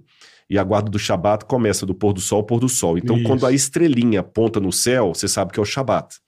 Só que criança é ingênua. Criança não tem aquela a- a- aquele escrúpulo do adulto, né? Uhum. E menininhas judias, ah, eu vou para casa por quê? Shabat, Shabat, começava a apontar para a estrela. A estrelinha. Aí, pra evitar isso, a mãe falou assim: não aponta pra estrela, não, que dá verruga no dedo. Porra, É isso verdade. até hoje. É hoje. Daí que veio isso. Verdade. Mas foi Caralho, daí. olha Foi isso, daí. olha Quando eles isso. começaram a ser Que perseguidos louco. aqui. Porra, verruga no dedo minha avó falava. Fala. Exatamente, mas vem, Aponta pra estrela que. vem dos judeus. Muitos deles estavam em, em Recife. Lá, a Sim. primeira sinagoga estava lá. É. Quando eles viram que eles estavam sendo perseguidos aqui, mortos aqui, tem um, tem um, um grande processo contra os judeus no Brasil, na, na Torre do Tombo, lá em Portugal. O que, que eles fizeram? Fugiram daqui e foram lá para América do Norte e fundaram uma cidadezinha que eu esqueci o nome, acho que chama Nova York. Bobagem. É Recife Uma poderia ter sido Nova York, Deveria ser Nova York. não é? Foi fundada por judeus. Nova É York, isso fu- aí. judeus, grande parte deles, fugidos do Brasil, que estavam sendo perseguidos. Caraca. Olha que loucura. E Jesus era judeu. É impressionante. Mas acabou que a gente não acabou falando sobre é, o Estado de Israel, né? Ah, sim, claro, Que, é, claro. que, que era uma treta e os sionistas, né? Assim, Teve- é. Vamos, vamos pegar a linha do tempo, né? Porque até pra É. galera entender, que você falou dos, dos egípcios aí. é, os judeus, eles já começaram a ter problema desde lá de trás. Porque Uhum. eles já não eram persona, eram persona não grata em Canaã. Muitos povos, os, ah, os amalequitas, queriam matá-los e tal, o pessoal do Eshbon, de Madaba e tudo mais. Criou-se o, o reino de Israel. Aí veio Nabucodonosor, que eu já contei a história, Já. destruiu Jerusalém, dominou Jerusalém e levou os judeus cativos para a Babilônia. Na época persa, estou falando 587 a.C., na época persa, 457 a.C., aí vem o Artaxerxes e acaba com a Babilônia e fala, judeus, vocês podem voltar para a terra e reconstruir a terra de vocês. Eles voltam felizinhos para casa. Mas ficam ali até Alexandre o Grande, na época grega. A Alexandre vem, em 331 começa as conquistas de Alexandre. Alexandre também toma aquela parte ali dos judeus, de novo eles ficam sem ninguém. Quando Alexandre morre, o império dele é dividido entre seus, seus generais ali. E o, o- o- um dos principais que, é- que, que destrói Jerusalém ali é Antíoco Epifânio. Antíoco Epifânio chegou a, a oferecer um porco dentro do templo de Jerusalém. Os judeus tinham reconstruído a duras penas o templo, que os babilônios tinham destruído. O cara chega e constrói, Um porco. coloca um porco ali. Para o judeu isso é terrível. É. O judeu não come carne de Não. porco. Claro. Quando na época dos macabeus eles vencem os gregos e tiram os gregos, a liberdade deles na época dos asmoneus fica pouco tempo. Por quê? Em 63 a.C., vem Pompeu com os romanos e toma a cidade de novo. Tá, e os romanos ficam ali. paroca, E eles né? não conseguem tirar. Quando Jesus nasce, quem dominava eram os romanos. Tanto é que a Bíblia fala: Jesus Claro. nasceu na época de César Augusto, blá, blá, blá, blá, blá, foi crucificado pelos romanos. Na, na, na na Semana Santa você vê os, os soldados, Soldados romanos, e romanos. tal. No ano 70 de nossa era, os romanos destroem de novo o templo de Jerusalém, Puxa acabam com a cidade de. Jerusalém. Os judeus não conseguem se restabelecer. Aí eles vão até a época de Adriano. Em 132 depois de Cristo, vem Adriano, aí Adriano faz uma coisa, boa sacanagem. Ele acabou com uma rebelião dos judeus lá de Bar Kokhba, e ele falou o seguinte: só pra vocês aprenderem e deixar de ser otário, eu vou fazer uma coisa. Eu vou mudar o nome da terra. Eu vou colocar outras pessoas para morar aqui, a terra vai se chamar Ciro-Palestina. Hum, Na verdade, isso foi uma provocação de Adriano, ó, 132. Eu vou Olha o tempo que se arrasta o bagulho. É. Por que Palestina? que em hebraico, a letra P e a letra F é a mesma letra. é. Se você colocar um pontinho dentro ou tirar, ela muda. Não precisa ir longe, não. O português não escrevia farmácia com PH. PH. Uhum. Você entendeu? É a mesma coisa. Então, Palestina ou Filistina, terra dos filisteus. Quem foram os principais inimigos dos judeus no Antigo Testamento? Filisteus. Terra dos filisteus. E encheu a terra com outros povos ali. E os judeus ficavam só uma, uma meia dúzia de gato pingado morando em Israel. Isso foi ficando, ficando, ficando até a chegada é, dos primeiros muçulmanos que tomam ali, na época de, de Omar e tudo. Depois vem os mamelucos, os persas e a terra vai ficando. E os judeus sem a terra deles, Uhum. sem a terra deles. Aí vem as cruzadas. Ju- é, cristãos começando a brigar com o muçulmano. Aí os cristãos vinham, dominavam um pouquinho, depois o muçulmano tomava de novo. Aí passa o período dos mamelucos. Aí quando chega em 1517, é, os turco-otomanos tomam a terra. São o povo que mais ficou ali. E eles dominam. E, o- o, Império Otomano foi enorme. Eles tomaram Gigantesco, é. Israel, Egito, Líbia, Jordânia. otomano, tudo Império era deles. Otomano é bizarro. Bizarro. Até tem uma série muito interessante. Os otomanos ficaram ali até mil, 1917. Olha isso. 1917, Caralho. agora é que eu quero fazer um parênteses. Em 1917, no final do século XIX, você já tinha vários eh, sionistas. Para o pessoal de casa entender, o que que é o movimento sionista? Sion, ou Sião, é o nome do monte onde Jerusalém está fundamentada. É o Monte Sião, Uhum. a famosa Monte Sião, é Jerusalém. Sim. Então, o movimento sionita eram os judeus querendo voltar para o seu país, porque se eu coloquei desde lá de trás, esse período tudo eles estão sem, sem independência. Queremos voltar para a nossa terra. Aí você tem uma figura que vai destacar aí, que é Theodor Herzl, que escreve o Estado Judeu. Ele não foi o primeiro, não. Aprendi isso até com o Rabino Ventura, um amigo meu, que eu mando um abraço para ele. Antes de Theodor Herzl, havia outros que já anunciavam a criação do Estado Judeu, mas o mais destacado é o Theodor Herzl e queria criar o Estado judeu e já tinha pessoas sonhando com os judeus voltando para sua pátria, porque eles estavam espalhados pelo mundo. Mas vai dar terra para os judeus, mas a oportunidade veio depois da Primeira Guerra. Por quê? O Império Otomano caiu. Uhum. E aí Atatürk vai criar a República Turca. E ele abandona aquele território do grande Império Otomano. E esses países que vão formar o Oriente Médio agora ficam sem pai e sem mãe, porque faziam parte do Império Otomano. Tá. Agora vira Sem Líbano, vira Jordânia. E, e aí? Quem vai ficar cuidando disso aí? Você tá entendendo? Eu, eu- eu- a, a vida toda eu trabalhei, agora. É. Aí vem a Segunda Guerra Mundial. E a Segunda Guerra Mundial traz dois, é, é, é, duas situações assim vexatórias para a humanidade. Primeiro, foi a derrota da, da Europa, que a Europa venceu Hitler, mas a que preço? A Inglaterra praticamente entrou em bancarrota. Sim. Não, foi tudo destruído. Tudo destruído. A Inglaterra Destruído. não tinha mais condição de segurar as colônias dela. Nem a França. Charles de Gaulle? Ninguém. A Alemanha estava envergonhada que ela deu Hitler ao mundo, ainda teve um saldo de 6 milhões de judeus mortos. Então, o que, que o Biro dos, dos países da Europa fizeram? Vamos pegar os mandatos que nós temos nesse país, porque como eles venceram o Império Turco-Otomano, Hum. eles ficaram com mandatos nesse lugar. Tá. E lá tinha, te- tinha petróleo. Acreditava-se, hoje a gente sabe que Israel não tem petróleo, mas na época pensava que tinha muito petróleo ali. Então o que, que eu vou fazer? Caramba, eu não consigo mais controlar a, a, a, a colônia, eu não tenho dinheiro Aham. para isso. Mas já sei o que eu vou fazer. Carioca é meu amigo. Muito chegado. Eu vou falar, Carioca, você quer aquela terrena ali para sua família administrar? Ah, quero, quero. Então tá bom, mas em troca do amizade, você sempre vai me dando o petróleo de lá e tudo mais. Sim. Foi aí que criaram Te o seu- dou o terreno, mas você me dá o. o- o- a, Jor- a Jordânia foi dada para a família Rushemita. A Arábia Saudita foi dada para outra família. O Caralho, Líbano velho. Foi criado Eu assim. não sabia. Você tá entendendo? Aham. E aí, quando chegou naquele território, os judeus, dá licença, a gente também quer a nossa terra. Os que sobraram Óbvio, depois do Holocausto. Óbvio. Só que os países árabes que ganharam terras e ficaram ricos por causa do petróleo, o Nasser comandava lá o canal de Suez, falou assim: não, para judeu a gente não quer nada aqui não. E eles tinham a intenção de fazer a República Árabe Unida. Tá. Aí veio uma, um- uma, uma chantagem na Liga das Nações Unidas, que hoje é a, a ONU. ONU. ONU. Se vocês derem território para Israel, a gente segura o petróleo. Não queremos judeu aqui. Mas a terra, vamos dar para os palestinos. Aí começou a briga para. Mas nunca, nem esse- nesses países Que deram a acabou ficando a faixa de Gaza. A faixa de Gaza. Ah. Aí a faixa de Gaza e a Cisjordânia foi decidido na ONU.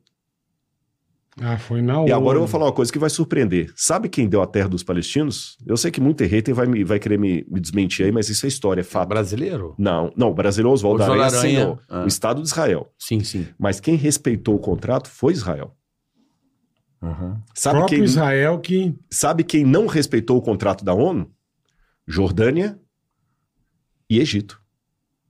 É só olhar na história, gente. Se, se alguém vai dar, ah, tá mentindo, olha na história. A faixa de Gaza, o Egito não respeitou, Uhum. e a Cisjordânia, a Jordânia não respeitou. Tanto é que Israel só vai tomar essas terras da Jordânia em 1967. Uhum. Então, quem não deu a terra para os palestinos foram os próprios países árabes que não reconheciam os Como palestinos. chama a guerra dos sete... A guerra dos seis dos dias. seis dias, isso. Você tá entendendo? Então, essa briga lá é toda. E, e- e- ah, por que, que não divide a terra? Igual falou, agora o É. Hamas propôs criar o Estado de Israel. Não é somente isso. Não- Eu não estou aqui dando solução, gente. Eu estou Sim. historiando. Você Se eu tá tivesse a mostrando. solução, eu seria Não, presidente e nem do a mundo. opinião, aí você estuda, é diferente, É. claro. Ia ser Isso presidente é do fatos mundo. históricos. É, você entendeu? Eu ia ser Verdade. presidente do Ah, mundo. Ia ser presidente do O mundo. primeiro problema: Israel não abre mão de- da capital Jerusalém. Por quê? Tá Porque lá o lugar mais sagrado, porra, pro judaísmo. Os muçulmanos também não abrem mão de Jerusalém. Porque se tornou importante para o islamismo por causa de uma história que de lá Maomé subiu ao, ao- ao paraíso recebeu as orações do Islã. Para quem vai ficar Jerusalém? Eu acabei de falar há pouco aqui que você tem 65% do território desértico. Sim, que não, Tem pouca água. teoricamente não serve pra nada. Israel só tem paz com a Jordânia porque prometeu sempre vender água para a Jordânia. Aham. Quem vai ficar com a água? Israel tomou as colinas de Golã porque a Síria estava querendo Uhum. acabar com as nascentes do Rio Jordão. Quem vai ficar com a água? Quem vai ficar com Jerusalém? Você está entendendo? E, e o detalhe é que muitos países árabes ali, eles não querem apenas criar um Estado harmônico de Israel e outro da Palestina. Eles querem o fim Eles querem. de Ah, Israel. é isso aí. Você está entendendo? Eles querem o fim de Israel. Eles não querem que aquilo exista e que esta é a. Exatamente. É lógico que isso aqui não significa dizer que Israel nunca errou. Não, pelo contrário. Eu não preciso nem. Isso não é nenhum antissemitismo de minha parte dizer que o Netanyahu, por exemplo, é. O camarada é terrível, você está entendendo? O próprio Israel hoje, 53% da, da população não aprova o governo do Netanyahu. Você entendeu? Se você perguntar para israelense lá o que, que eles acham, Eles não Netanyahu- não, não. Netanyahu, se terminar essa guerra e ele for para um tribunal de, de- de- de- internacional de guerra, não, não duvidarei. Agora, daí a defender Hamas e dizer que eles Mas foram você, santinhos... você que é um não. cara estudioso, Rodrigão, qual seria a solução, irmão? Ou, ou não, não existe, É, é difícil. É, eu, eu falei que ela em tom de brincadeira, mas é sério. Se eu tivesse a solução, seria presidente? Bom, do é mundo. verdade. não, é, é. não tem, é falou, é complicado. verdade. e, e quando você vai conversar lá, é, você vê que assim, caramba, você entende o lado de alguns palestinos, porque há ex- excessos. Sim, sim. Eu vou dar um exemplo. É, é, Bola, você é do Rio também, não? Eu sou paulista. Paulista, mas você, você é carioca do Rio, Sim, né? eu sou, sou de Niterói. É. Quando você vai para o Rio de Janeiro, Quase sou um francês. quase um Quase. francês, Quase um francês. Villegagnon. É. ganhou. Quase um Villegagnon. Quando você vai para o Rio e conversa com o pessoal da periferia, da comunidade, você entende a, a, a birra que eles têm de polícia, do caveirão, porque há excessos. Uhum. Mas quando você vai conversar também com o policial, que é pai de família, e que quer ir ali para destruir o, o, o, o traficante, Que mora lá, tá? e que mora lá, e que não pode ser fardado de casa, não corre risco de ser morto, você também entende o lado Também dele. entendo. Então é muito complexo hoje. Ainda tem agora a, a, a, a nossa querida milícia. Tem a milícia que é o também. policial que acho que, que a população apoiou para combater o crime Isso, agora tá e crimi- acabou tá- virou criminoso. virando criminoso. Você tá entendendo? Então é, É é muito que nem complexo. agora, Rodrigão. é tipo, complicado. é muito Israel, complexo, Israel é tá, muito complexo. Israel tá, tá mandando bala forte aí na Tá. faixa de Gaza. Tá. Isso vai acabar a faixa de Gaza, eles vão tomar a faixa de É, Gaza. O que, que O caralho que vai Netanyahu, o acontecer? Netanyahu falou que ele não vai negociar agora a criação do Estado é, Palestino. palestino, porque senão isso aí é. é- é- é- é- eu, Rodrigo, quem sou meu Aham. filho do pão, eu acho que é uma grande imbecilidade ele dizer isso. Eu vou falar por quê. Uhum. Porque o fato de ter um Estado palestino não significa que Israel vai ser ameaçado. Porque se fosse, não pode ter Estado palestino, não pode ter Jordânia, não pode ter Síria, não pode ter Líbano. Perfeito. Porque o Líbano é um Estado inimigo de Israel. Eu já vi bombardeio de um lado e de outro lá, e você entendeu? Poucos metros onde eu estava, eu vi bombardeio. Caralho. O Líbano é inimigo de Israel. Sim. Eu até contei pra vocês falar do, do bastidor uma vez, quase que eu tomei uma surra lá do, do, do Hezbollah lá no, no Líbano, É porque os mesmo? caras cismaram que eu era judeu da Mossad. Ah, É, depois eu conto essa historinha se vocês Tá. quiserem. Claro então, quer. assim, o fato do Líbano ser um país autônomo e independente e a Síria também ser realmente é uma ameaça para Israel é. Mas assim, Uhum. se, se, a- se a- eu tô, tô questionando a lógica do Netanyahu. Hum. Eu não vou deixar criar o Estado da Palestina porque isso vai ser uma ameaça para Israel. Então você não pode deixar. Então você tem que bombardear o Líbano também, acabar com a Perfeito. Síria, Perfeito. entendeu? Ele também é uma ameaça. Que é uma ameaça. Então, eu acho assim que é, o, o Yitzhak Rabin, a gente, o Israel está precisando de um Yitzhak Rabin. Mas mataram ele, porra. Esse que é o problema. E foi um judeu que matou. Eu sei. Você tá entendendo? Israel precisa de um Yitzhak Rabin. Esse cara foi top, né? Foi top. Ele- Israel precisa de um Yitzhak Rabin hoje que consegue ali uma Golda Meir, Mas que apesar cá. dos pesares, ela conseguiu, agora que a Golda Meir está sendo é, é, Reconhecida. re- redimida, porque agora que os documentos de 50 anos estão abertos, que muita Uhum. gente pensava Pô, que da era uma Olimpíada, fraca. não era? Da, da. Olimpíada, aquela, que, da- daquela de Montreal, não foi ela que negociou e tal? Foi a Golda Meir, O eu atentado dúvida. É, o atentado é do, do- ela do- era a é, primeira-ministra. É porque ela Era. foi muito execrada por causa da- da- do- das perdas, o pessoal não ter se muito Moshe Dayan. Mas, mas ele não quer, eu acho que, pelo que eu acompanho, ele não quer mais o terri- a faixa de Gaza. É isso que eu acho também. Ele não quer como assim. ele o- quer. Porque, porque Israel já ocupou a faixa de Gaza. é, ocupou agora, realmente. não, Já não, tá- há, há tempos. Ela já não queria mais ter Gaza ali. não, não. a- a- Na verdade é o seguinte: quem ocupou Gaza no começo foi o Egito, Hum. Tá. tá bom? Porque eh, quando a gente fala em Palestina, é bom entender o seguinte: que são territórios separados no mapa. Também eu não sei que.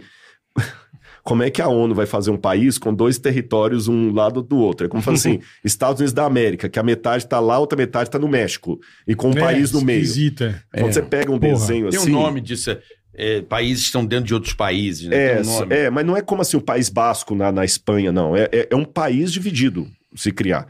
Eu não sei se tem fácil dar uma gugada aí pra galera ver um, um mapa de Israel lá. Você vai ver que a faixa de Gaza. Vê se você acha aí. É, Isaac. um pedacinho lá do sul. É, se colocar Israel. mapa de Israel, pegar a faixa de Gaza é um pedacinho que tá Sim. no sul, e a. Cisjordânia tá lá em cima, na fronteira com a Jordânia. Fora as colônias dentro do Estado de Israel, colônias, colônias palestinas e, e árabes também. Não, até que não. Colônias Não? palestinas nos Estados de Israel não tem. O que tem é o contrário. Você tem assentamentos Assentamentos. israelenses Israelenses. no território que deveria ser dado Mas não tem povo palestino dentro de Israel? Não, tem, o que tem é o seguinte: você tem palestinos que trabalham em Israel, Mas não tem as coloninhas Mas lá mora- dentro não, do não, Estado não, de não. Israel, lá Você tem árabes. mesclado? Árabes. árabes, que árabe e, Israel, e palestino não é sinônimo perfeito. Embora tenha uma, Tá, tenha uma lá, grande ó. polêmica nisso, uma, adver- uma advergência. Ah lá, Estado árabe e Estado judeu, dentro de Israel, tá vendo? Exatamente. A, a Olha que parte loucura. que tá, olha que interessante isso aqui. A parte que está mais clara é Israel. Aqui. Aqui é Israel, tá bom? Aqui é a, a parte de Israel. Gaza é aqui. É, só que isso aí, esse mapa, ele mostra como foi uma das propostas de. É é interessante esse mapa. É, plano da Esse ONU de mapa foi o plano da Palestina. ONU. É, tá Mas olha o plano é. da ONU. O que, que seria Israel? Israel seria a parte clara. Só que essa parte clara aqui é deserto. É deserto. Israel ficaria com o deserto e o litoral. O Rio Jordão, que é a principal fonte d'água de Israel, estaria nascendo ali na Síria, vem para o Mar da Galileia ali, aquele pontinho azul ali é o Mar da Galileia, Uhum. lá em cima. Tá. E onde está escrito Jerusalém ali, o em com acento, ali seria o Jordão. Tá, Tá, certo? tá. Ele viria aqui. Israel estaria imprensado ali e com a capital da Palestina. Hoje, não é assim que está a proposta última, não é essa. A proposta última, a faixa de Gaza, seria só essa pontinha aqui, se o Carioca puder mostrar, só esse pedacinho de faixa de Gaza. Pronto, exatamente. Olha, aqui, esse mapa é um mapa cu- curioso, isso é um mapa historicamente errado. Errado? Errado. Eu vou falar por que, que ele é errado. Porque ele Tira o mostra. quadradinho daí. Não, não, não, mas pode deixar, pode deixar, é de propósito. Deixa esse mapa aí. Não, não, tira o quadradinho daí, Zac. Aí, isso, boa. Ah, tá Boa. bom. Porque, aparentemente, olha o que que Esse parece. 47 ali é antes da criação Exatamente, ele coloca assim, em verde, territórios palestinos. Em 47, aí já chega Israel a parte branca. Aí chega em 49 a 67, Israel a parte branca aumentando. Chega estado atual, que que, qual que é a ideia que passa a ser ali nesse mapa? Tudo que é Israel, Israel. Invadiu. foi invadindo É. um terreno que era do outro. Primeira mentira desse mapa. Nunca houve território palestino antes de 47. Nunca houve. Não, isso aqui estava sob mandato britânico, a Jordânia domava uma grande parte ali, tá certo? A realidade foi o seguinte: quando chegou aqui nesse mapa de 47, a parte que está em verde, ali escrito Jerusalém, quem tomou foi a Jordânia. Hum. E a Jordânia nunca entregou para os palestinos.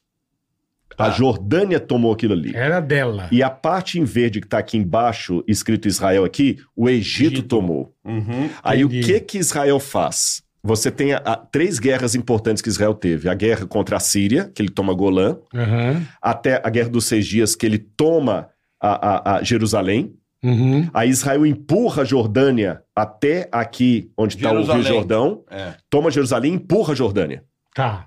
Tá bom? Em 67, que é isso aqui, ó. Uhum. E finalmente Israel toma a Península do Sinai. Pra poder ter água ali Pra- também. Não, não. O que, que é? Não, Israel tomou a Península do Sinai porque o Egito estava invadindo. É. Essa parte verde, na verdade, aqui não é território palestino. Era o Egito invadindo a terra para tomar conta de tudo. Aham. Então Israel empurrou o, O Egito, Egito. para lá e ficou dominando a, a Península do Sinai um bom tempo. Israel só entregou a Península do Sinai depois, numa negociação, tá certo? E depois que Israel entregou a Península do Sinai, entregou bonitinho para os egípcios, Israel entregou a Península do Sinai, pegou a faixa de Gaza e falou: vamos respeitar o que a ONU diz. É de vocês, palestinos. A faixa de. A faixa de Gaza. Porque é muito pequenininha, Mas né? foi o que cara? a ONU decidiu. Tá. E a parte ali da, da Cisjordânia foi dada também para os, os palestinos. Só que o que acontece? Os países árabes que apoiavam a Palestina não queriam isso, eles queriam o fim de Israel, Uhum. tá certo? Então, peraí, Tá como é que vai certo. reconhecer... Um, vocês querem, É, vocês então. querem ter um país independente aqui ou um vassalo de vocês para nos atacar? Agora aqui nós temos um problema sério no último aqui, que realmente isso é uma coisa para ser discutido com mais calma, que é o problema dos assentamentos israelenses. Você entendeu? Que eles vão impõem a, a, a, Moshav deles lei, não Isso, quer é- sair. isso seria uma invasão. É complicado. Embora tenha uma argumentação do lado israelense Hum. que muitas dessas terras que são consideradas invasão de, de, de fazendeiros israelenses, na verdade, foram compradas. Eu sei disso aí. Tel Aviv é toda comprada, é, né? foi comprada. Entendi. Porque não, não, Israel foi quase tudo comprado. É. Tanto é que uma das leis que tem em Israel lá, não sei se é 70 anos ou 75 anos, é você é dono da casa, você não é dono do terreno. Tá. O terreno pertence ao Estado. Por Entendi. quê? Para que você não venda o terreno para um árabe Uhum. depois. Você entendeu? Mas, por exemplo, aquele é, barão de Rothschild, ele comprou várias terras onde hoje é Cesareia Marítima e falou com os judeus. Ele era muito rico. O Rockefeller também, olha, nós vamos comprar as terras, vocês vão para lá e trabalham a terra. Uhum. E, gente, quando os judeus chegaram ali, as primeiras colônias, isso antes de 47, eu tô falando, em 1917, tinha, nunca deixou de morar judeu, em Judeu Israel. aí. Tá. Mas eu tô falando antes da criação do Estado de Israel, Porque é terra 1915, sagrada, né? Porque é terra, terra sagrada. 1915, na época do, do, do Império Otomano ainda. 1915, o Império, os otomanos estavam lá. Os judeus iam, mas eles passavam um sufoco, porque a terra tinha malária, tinha pântano, Tudo lascado. tudo lascado, ninguém queria aquilo ali. Então, essa, essa- por isso que eu questionei aquele mapa assim, que parece que assim, todo mundo bonitinho. Sabe, que- tá aqui vocês no podcast de vocês, aí o Rodrigo vem, toma essa mesa, daqui a pouco eu tomo um pedaço, tá daqui a deitado pouquinho. aqui, com os Tô pés deitado pra cá. pra cá, daqui a pouquinho vocês estão lá na rua Aham. e eu tomei o estúdio. Não Entendi. foi isso que aconteceu. E ninguém queria, porque a terra de Israel, gente, só por bênção de Deus, porque aquilo ali, em termos de, de aproveitamento, não é nada. É um deserto. É um deserto, desertão, caramba. Mar. É areia e acabou. E eles fizeram ali um país de primeiro mundo. É. Agora, atravessa a fronteira e vai para o Egito, que é muito mais antigo, você vê a diferença. É, é, é, é mais gritante do que sair dos Estados Unidos e entrar no México. Quando eu saio dos Estados Unidos e entro no México, eu sinto menos o contraste cultural e, e- e infraestrutura Civil- civilizacional seria. do que quando eu saio do, de, de, É mais- é mais impactante, é- Sim, É bem mais pobre, né? sim. E os judeus Né? fizeram e criaram os kibbutz. Sim, Os que são kibbutzim, né? que Kibbutzim. inclusive foi atacado lá na. Foi uma... É, exatamente. Os que kibbutz eram- são, são territórios é, que eles vivem entre como se fosse comunidades. uma eles se- cooperativa. como se fosse. Cooperativa, isso. é. Isso, eles vivem entre eles e eles se. É autossustentável, não é isso? Ale- É, vou até falar uma coisa polêmica aqui, mas eu acho que Israel foi o único lugar que os- o, o comunismo, não o comunismo, o marxismo, O socialismo. o socialismo, é, vamos falar assim, funcionou de verdade, porque ali o, o Marx era judeu, né? Ali eles tinham realmente uma ideia de todo mundo trabalhar em prol de todos no kibbutz e sofriam muito, muito. Então hoje você vê um Israel aí com é, caças, com o exército de ponta, De o ex israelense que fez a- o tomate cereja, mas foi um povo, rapaz, e todo mundo odiava os judeus. Eu sou negro, mas eu fico chateado quando eu vejo negros no vitimismo querendo exigir cota disso, cota daquilo, re- é, é, é, é, é, re- re- re- fala? Indenização cultural. Você, vocês dois são os brancos opressores, né? Aham, aham. É, eu sofri por culpa de vocês. Reparação, que eles falam. Reparação e tudo mais. É. Enquanto a gente ficar com esse discurso vitimista, nós vamos continuar sendo os coitados, porque o judeu nunca pediu cota em lugar nenhum, o judeu nunca pediu reparação de nada. Foi lá, batalhou. Você tá entendendo? E hoje a, a maior parte dos prêmios Nobel são judeus. Hum.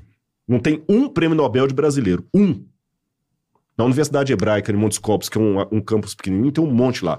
Repito, isso não significa dizer que não haja erros também da parte Sim, sim. do, do, do- de Israel, do judaísmo. Não estou aqui passando pano, né? Mas, Mas uma coisa que nem para entender, a faixa de Gaza é muito pequenininha. uhum, Se Israel quiser que se eles, pô, eles arrebentam aquilo tudo e Claro, para ele na hora claro. que eles quiserem. como aliás tomaram agora, Bom, é. porque de certa forma o norte já Já foi pro, Já já tá tá na mão deles, é.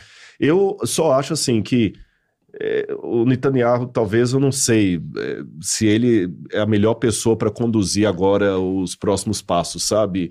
E ele não Já tem- sobrevive a- a- politicamente A depois tendência disso. é tomar tudo, ou a não? tendência é tomar- não, o, o- a ten- não sei. Esse, ca- porque o Netanyahu, assim, ele é general de guerra. Então, às vezes, assim, quando a pessoa é muito dura na guerra, É, o cara é de- treinado pra isso. É treinado né? pra isso, guerra e não é. com o Estado, né? Exatamente. Vai muito além, né? É.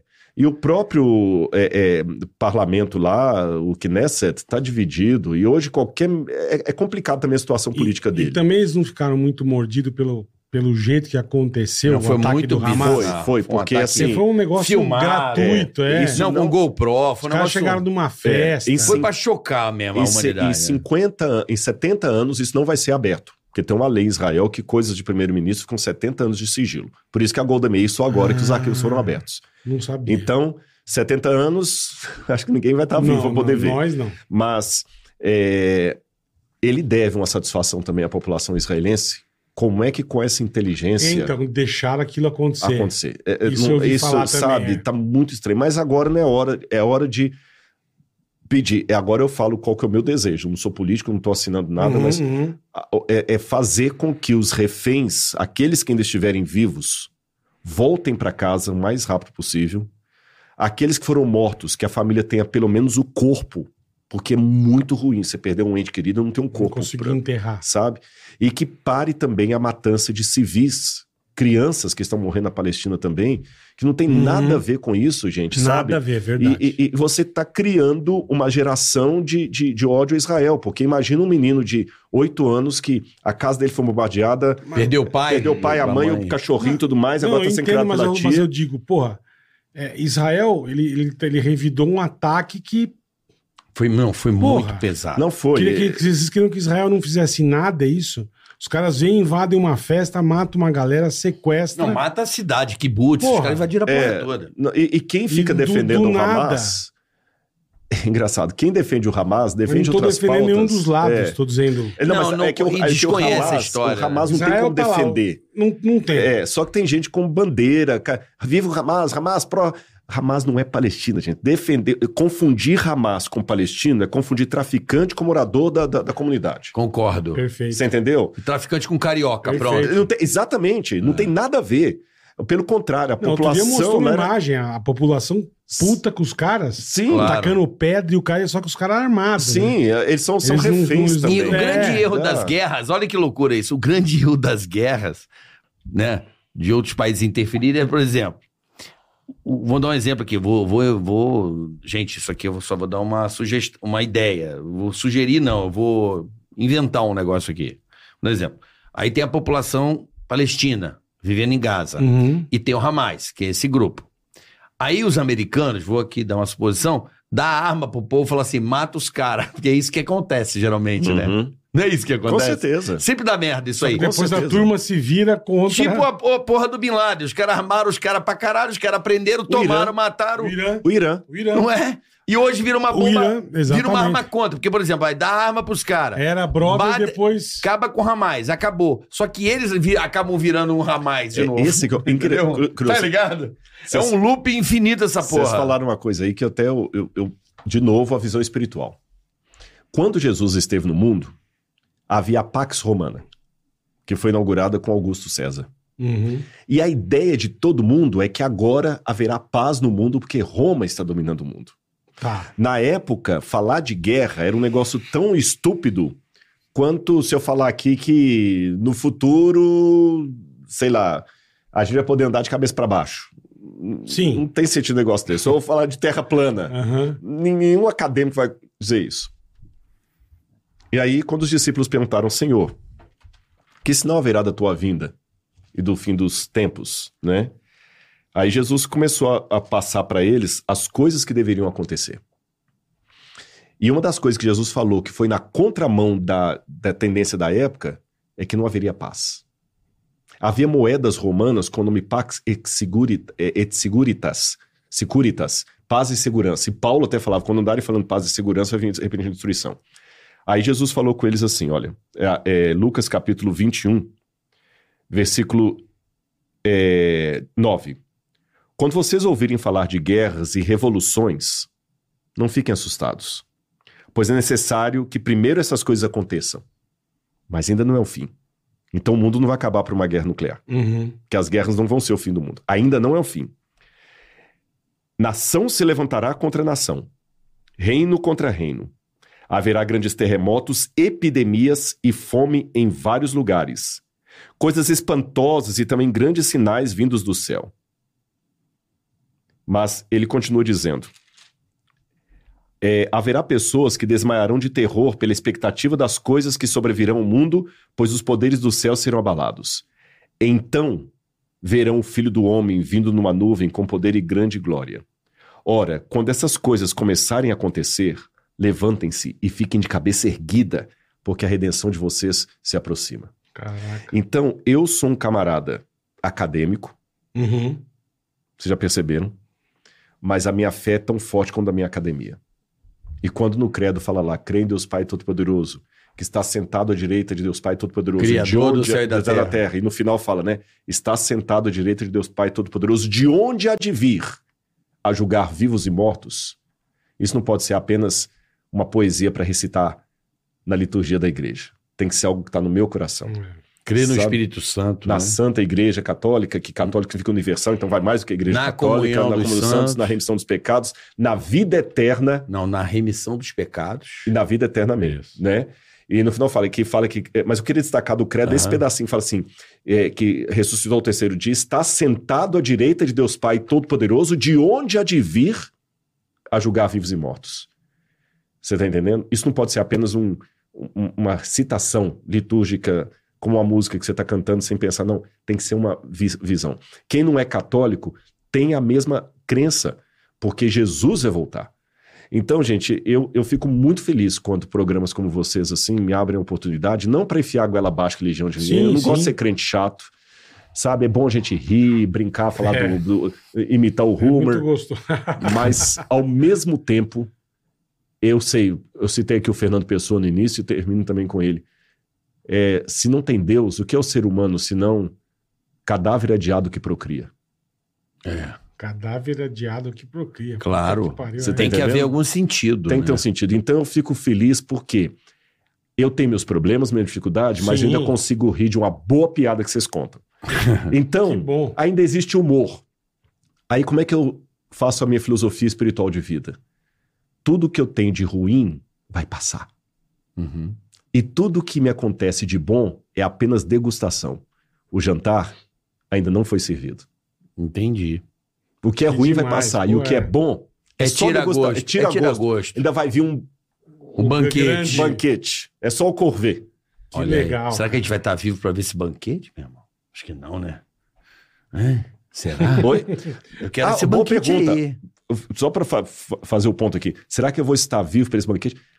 Não importa. Mesmo que você morrer, Creio na ressurreição, Da vida eterna. mas como é? creio na ressurreição da carne, na vida eterna. Amém. Amém. Então, mesmo que eu morrer, haverá a ressurreição Uhum. também. Eu vem- acho, uma coisa que eu tenho internalizado e pensado e como é que eu poderia dizer, deglutindo não seria a palavra, digerindo ou processando é a questão de quem me trouxe até aqui, que é o legado, né, assim, Uhum.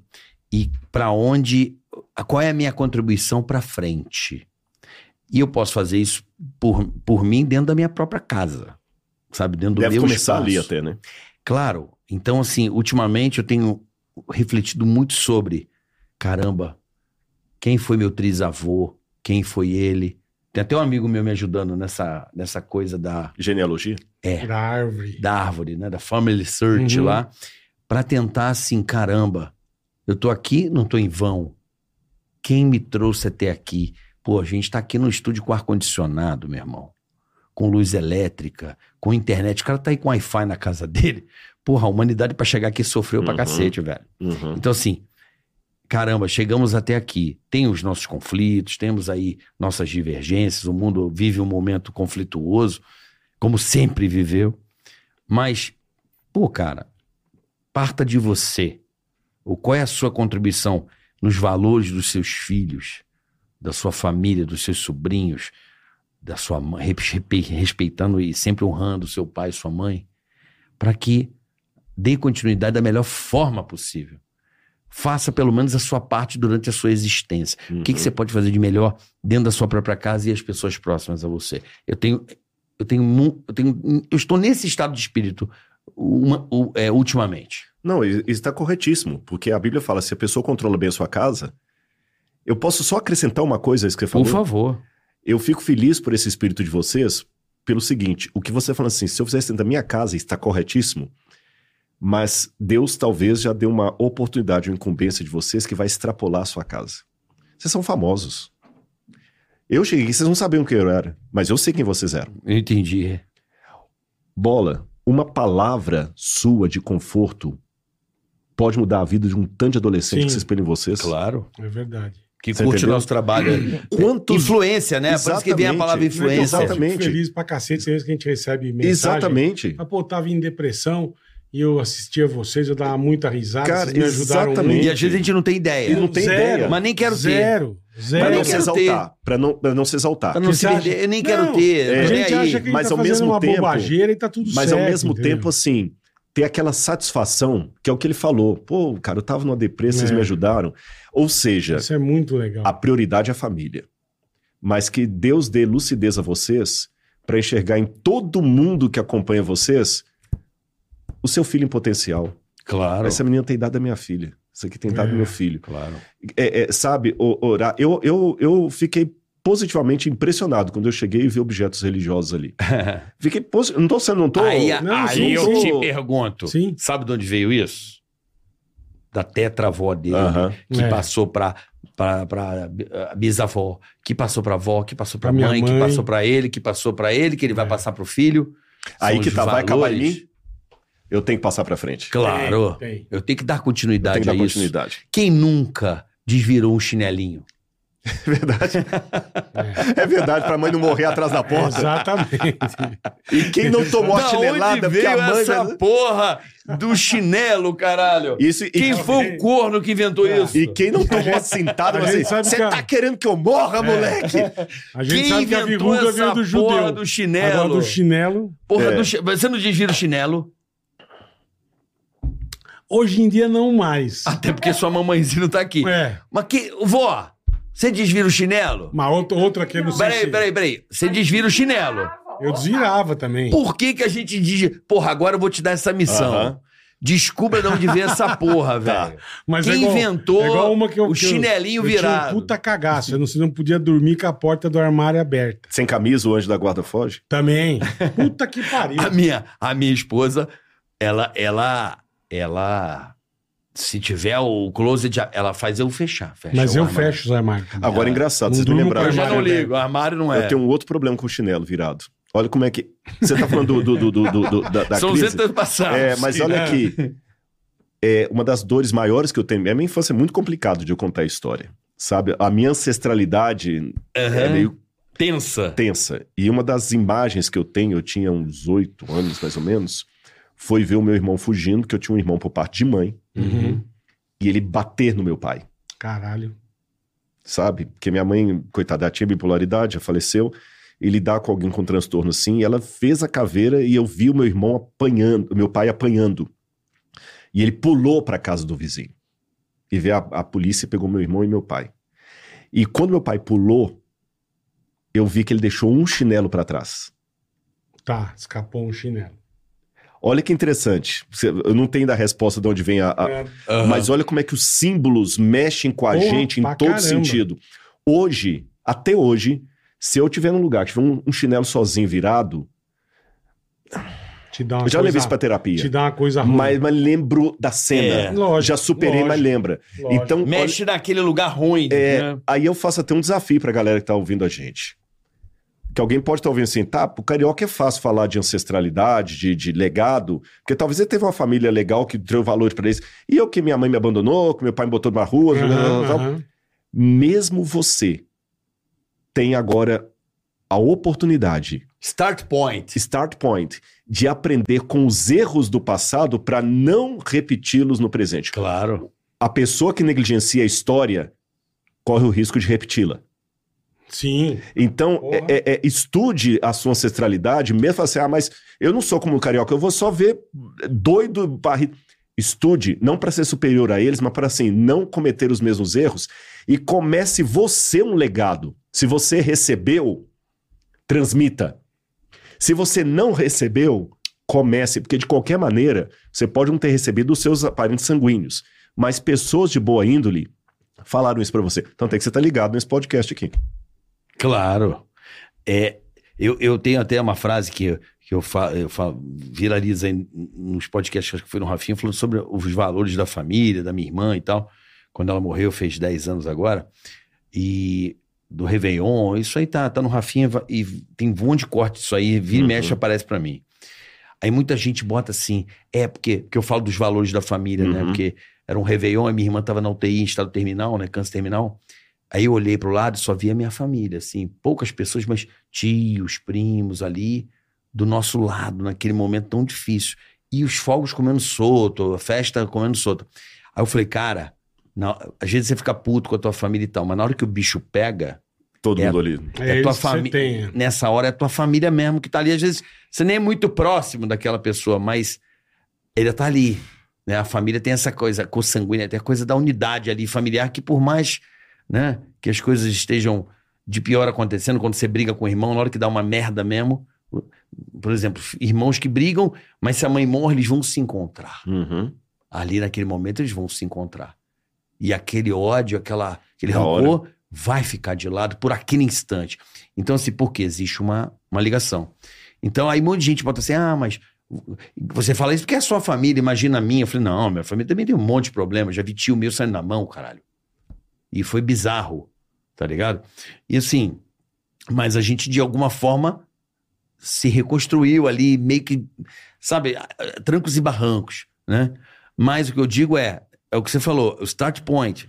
Meu, veio desestruturado, isso te incomoda, isso faz mal a você, reconstrua.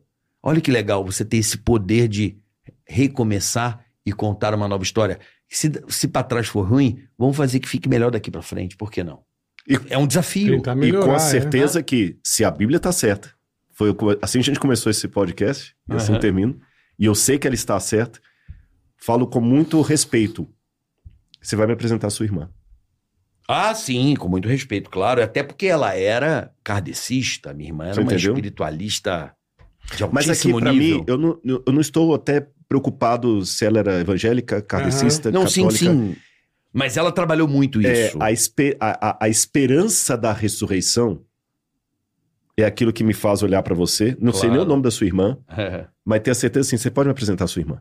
claro. claro. Agora, com todo respeito aos amigos ateus e agnósticos, Sim, sim. se eu não tivesse essa fé, o que, que eu poderia dizer pra você agora? É. passou, né? Guarde as lembranças. Agora ela apenas é uma matéria sendo comida por bicho ali. Cara, eu lembro, mais, eu lembro, olha que coisa louca. Eu lembro Que da, que você vai a- falar? A, sapiência humana é muito Difícil. louca. Eu lembro da minha irmã, cara, muito louco isso.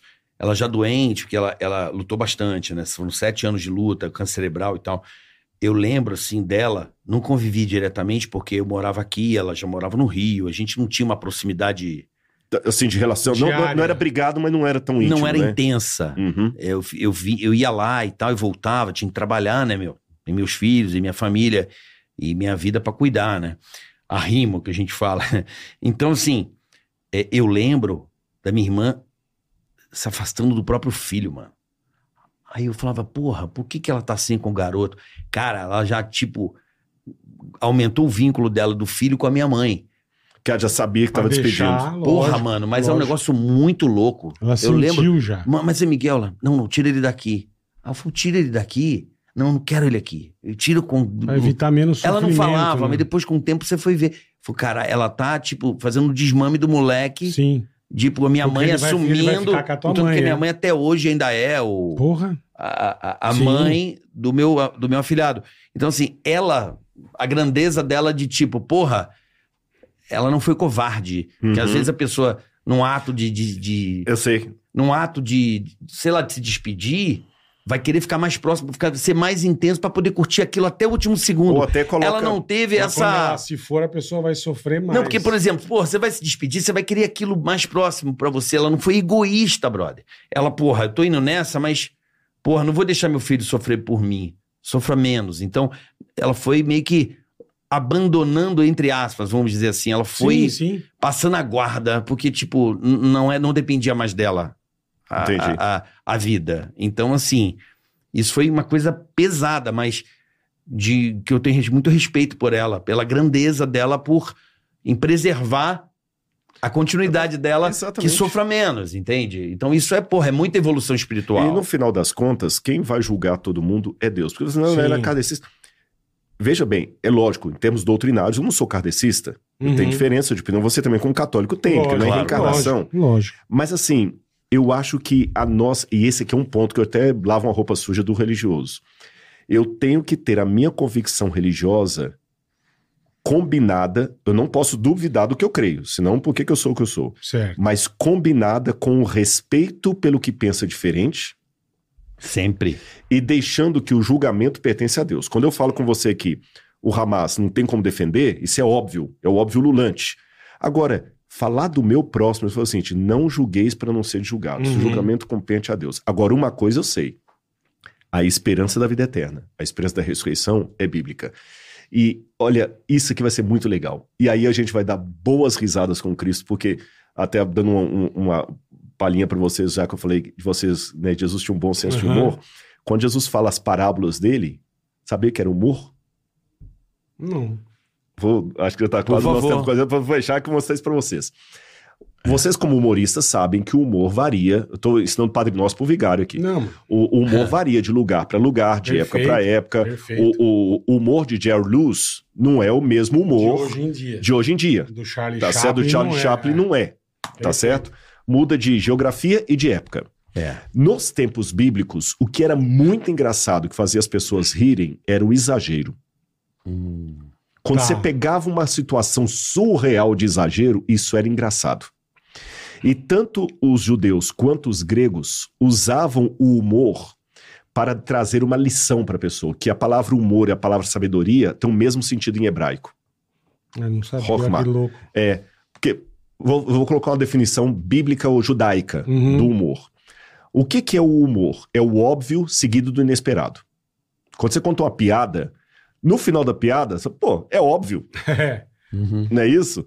Mas é o mas foi inesperado. inesperado, exatamente. né? É, porque Porque se não surpreender, você não ri. você não ri, né? É, Sim, é, um sim. jogador de É. tênis até descalço é um jogador de tênis. Perfeito. É óbvio, é óbvio. Mas ninguém espera um negócio desse. Você tá entendendo? Esse é o humor. É. É um jogador de tênis. Não deixa de ser um É, jogador de tênis descalço. Exatamente. Agora eu vou jogar essa aqui pra minha esposa. Até porque ele tá descalço, porque ele jogou um tênis. Jogou um tênis. Se Aí ele tem- jogou um tênis, ele ficou descalço. Agora, agora eu vou jogar uma pra Laura, minha esposa aqui, porque a Laura falou assim: Rodrigo, essa piada é muito sem graça. Pois eu botei dois humoristas, meu amor, pra rirem. É que a gente Muito gosta de boa. piada piada ruim, É, bom. Agora Muito vamos pegar boa. a sabedoria. O que É. que é a sabedoria? É a mesma coisa, é o óbvio seguido do inesperado. Um rabino estava com os alunos dele e perguntou assim: o que que vocês preferem? Um cavalo veloz ou um pangaré devagar? Ah, professor, um cavalo veloz, tudo bem. E o senhor? Ele falou: depende se eu estou no lado certo ou errado da estrada. É, É óbvio, mas É você não verdade. esperava isso. Claro. Você viu que sabedoria e humor é a mesma coisa? é verdade. Esse Então- é aquele tipo do cara que nunca vai perder nos Nunca vai argumentos. perder uns argumentos. Que ele vai botar sempre um pretexto. E se você faz o auditório rir com você, você já quebrou 50% da É. objeção. Claro. Então, tanto os filósofos gregos, os cínicos, por exemplo, como os rabinos judeus da época de Jesus, usavam a sabedoria de forma humorística. Não é simplesmente contar a piada do papagaio. Sim, É fazer uma situação hilária que leve você a rir e ao mesmo tempo refletir.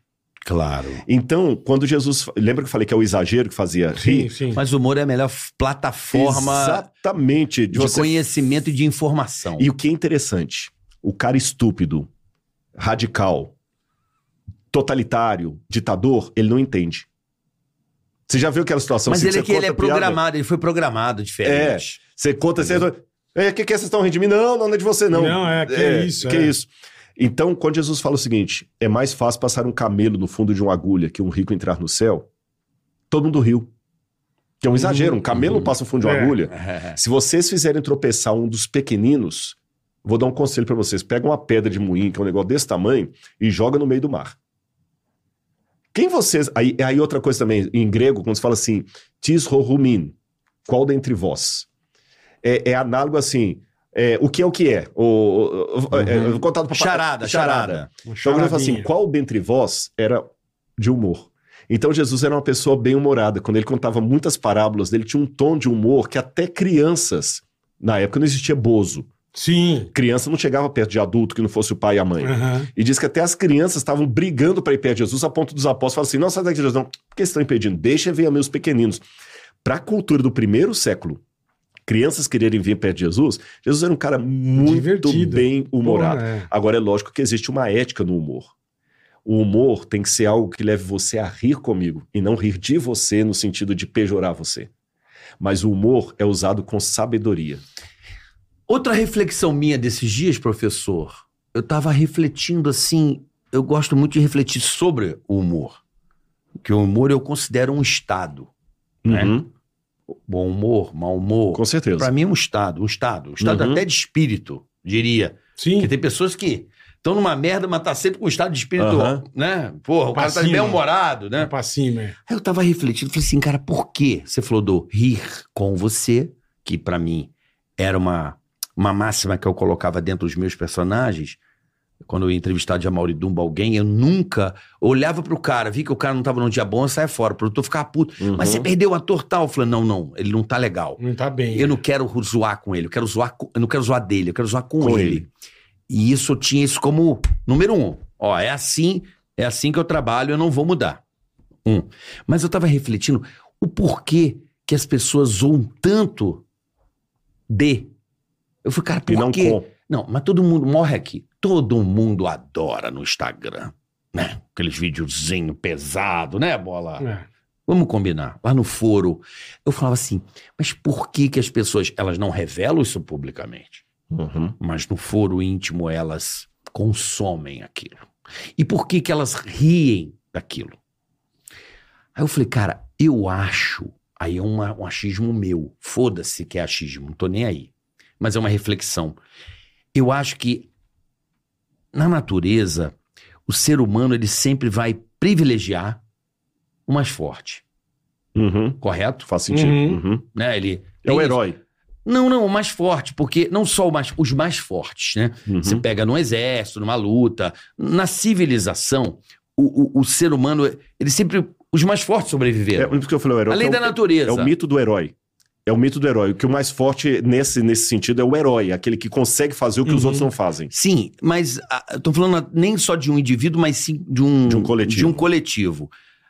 Se na natureza o mais forte sobrevive, eu acho que o, o ser humano, ele ri dos outros porque ele fala, cara, eu quero negar esses, entre aspas, que não tem a mesma. É uma coisa meio que. Mais fracos. Isso, é, seria meio. como é que eu poderia dizer? Não racional. Um É, é, instinto, instinto, instintivo. instintivo. É.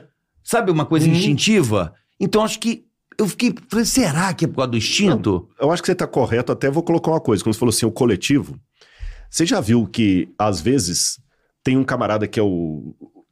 Eu vou usar a palavra herói no sentido assim, do o mais popular. Sim, cara, blá, blá, sim. blá. O fudidão. É. Pronto, desculpa o termo. Exatamente. Fudidão. E, O fudidão. e tem um que, é, que não é nada daquilo e fica sempre junto com ele ali, Aham. com a galera, que eu vou me sentir bom. Então a maneira de rir, assim, eu não sou como essa gentalha. Lembra? O gentalha, gentalha. Gentalha. Aí vem o evangelho e vai na contramão disso. Porque eles falam o seguinte: quem quiser ser o primeiro, que seja o último. Aham. Quem quiser é, ser servido, sirva. O que você quer que o outro faça a você, faça você a ele. Então, de certa forma, o evangelho, por isso que ele é mais difícil de ser digerido, que ele vai na contramão do nosso instinto. E o nosso instinto, permita-me citar Santo Agostinho de Hipona, não é pro bem. Santo Agostinho perguntava assim: caramba, no livro Confissões de Santo Agostinho, leiam esse livro, gente, é fantástico. Dessa grossura, mas vale a pena, onde Santo Agostinho mostra a conversão dele. Você sabe a história de Santo Agostinho, né? Ele, ele é o camarada todo da pá virada, aquela coisa toda e tal. E ele falou que quando era criança, ele amava roubar peras na casa do vizinho. Uhum. E ele roubava e perguntava assim: por que, que eu tô roubando pera? É fome? Não, tá cheio de comida lá em casa. Vontade de comer pera, tem um, um saco de pera lá. É o prazer de fazer merda. Prazer, exatamente, que ele é diferente. É, é roubar, é roubar, é, é- é proibido. É excitante. Aí Santo Agostinho falou assim: eu já tinha dentro de mim uma natureza que ele pegou do apóstolo Paulo, que esse pensamento, que me leva a fazer as coisas erradas. Uhum. Tá. Então o desafio hoje é não me acomodar ao que é instintivo. Que o instintivo não ama, o instintivo odeia. Ele opera. Ele opera, o instintivo vinga. Ele vem e você tem que controlar. Exatamente. Você tá entendendo? Então, Domá-lo, né? aí que precisa da graça para mudar, para que eu possa conseguir rir com e não rir de. D. Então, você que fica aí no Instagram vendo vídeos absurdos em que eu fico. Você é um deles? Eu, não, gosto, eu vejo, nego, manda, porra. eu gosto de umas E eu, bobagens. eu falo assim, mano, sabe? Vocês será que estamos cometendo um pecado? Eu não sei. Eu só tô tentando buscar o significado por que que eu rio. É porque assim, é- é- tem, tem, Não. tem certos humores que são bobagens que humores tá até você viver a situação.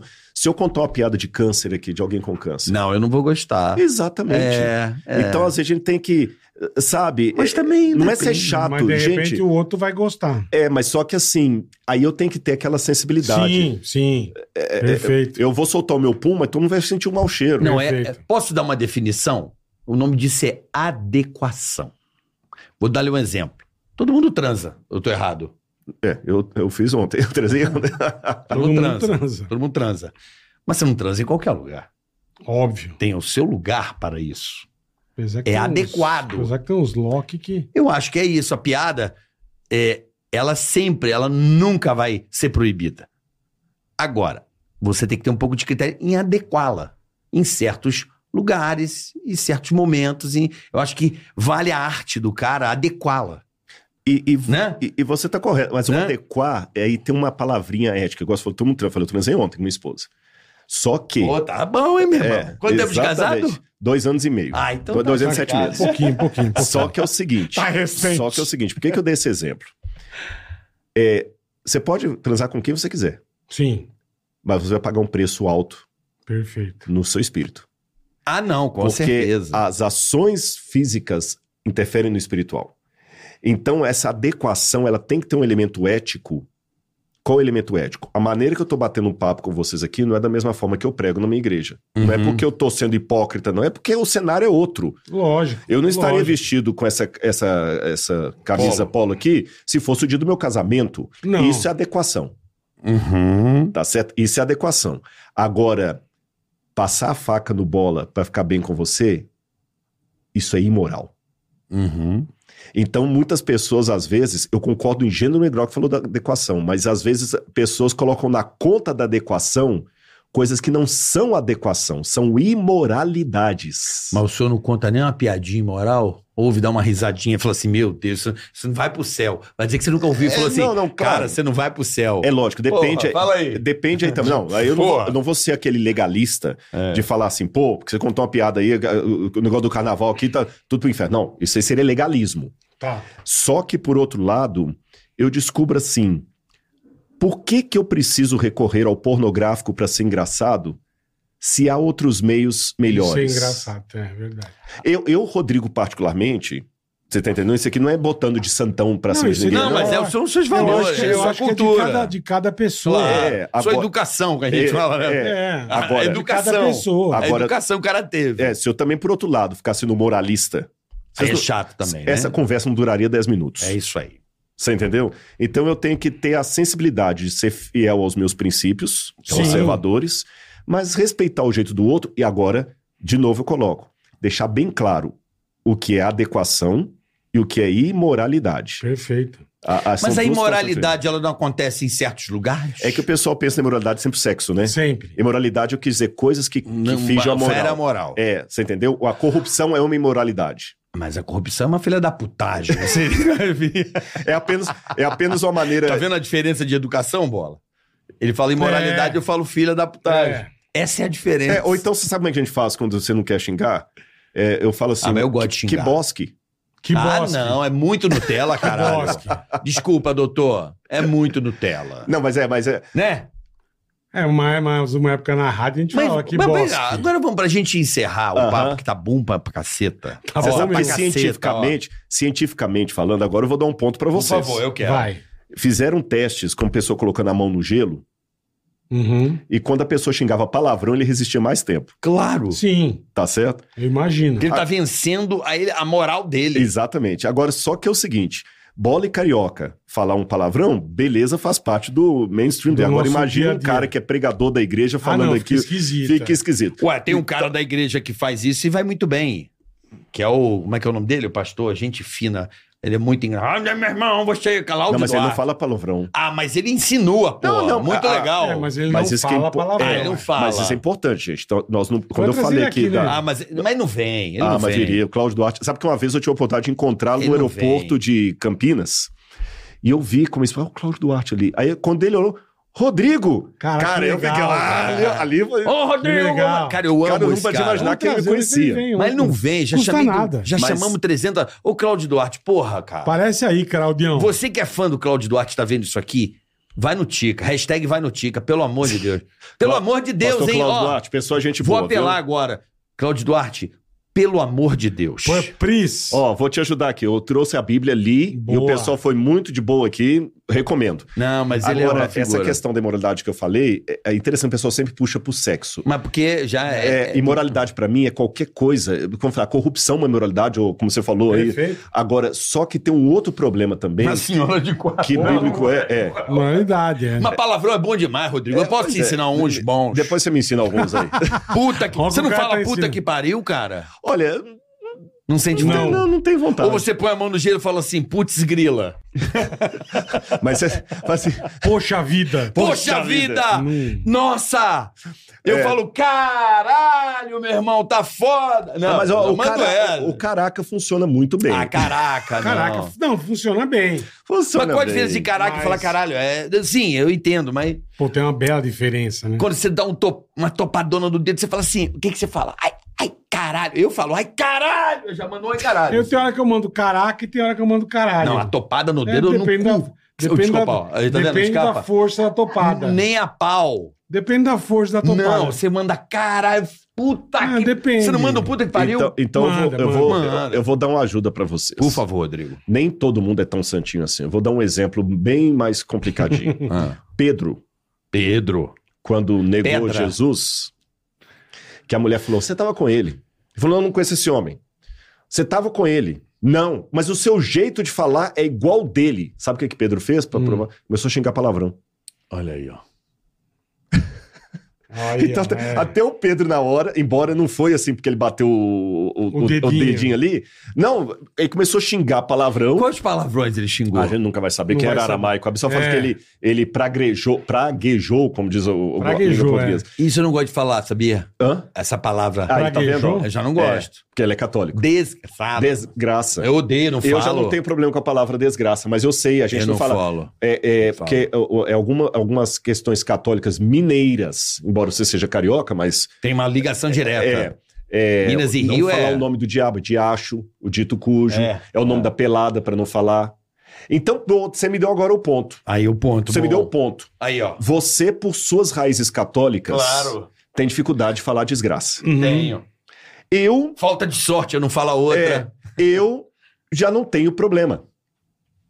Você tá entendendo? No caso do palavrão, Olha, eu não eu, pelas Já minhas tem raízes. mais- Você já tem mais filtro. Agora, Do que por- você. é. Exatamente. Agora, por que que... E o que que nós temos em comum aqui? Somos filhos de Deus, amamos Sim. Deus e queremos o bem.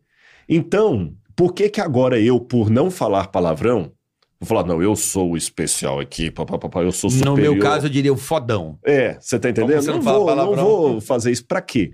E, e sobre o sexo, é interessante notar que por causa da Idade Média, houve uma, uma, uma pejoração muito grande do sexo. Até quando eu falei assim, não, ontem eu transei com minha esposa, mas, ah, vai, vai, vai, eu sou casado, Nor- ainda bem, é uma normal, coisa normal, normal. normal.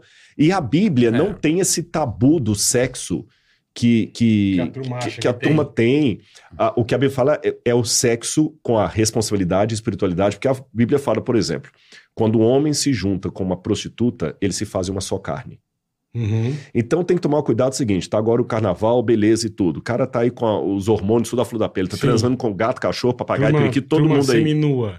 Ah, vem esses crentes com papo, não sei o quê. Tá bom, quer falar que é crente, beleza. Só que pode ter certeza. Isso, isso, eu até vou colocar a Bíblia do lado aqui, ó. Isso está provado cientificamente. Estuda um pouco sobre dopamina. O cara que tem uma vida promíscua, com vício, por exemplo, em sites pornográficos e tudo mais, ele tem problemas dopamínicos terríveis. Terríveis. E um deles vai ser a falta de fidelidade. Ele não vai conseguir sustentar uma família, uma série de... Uhum. O sexo real fica sem graça porque aquele ali. Então, assim, existe Não, uma ética. Exatamente. Não é ficar aquele jeito assim, falou em sexo. Bom, ele acabou Não, de é. falar aqui pra nós que bronha é pecado. É, então eu sou pecador. Porra.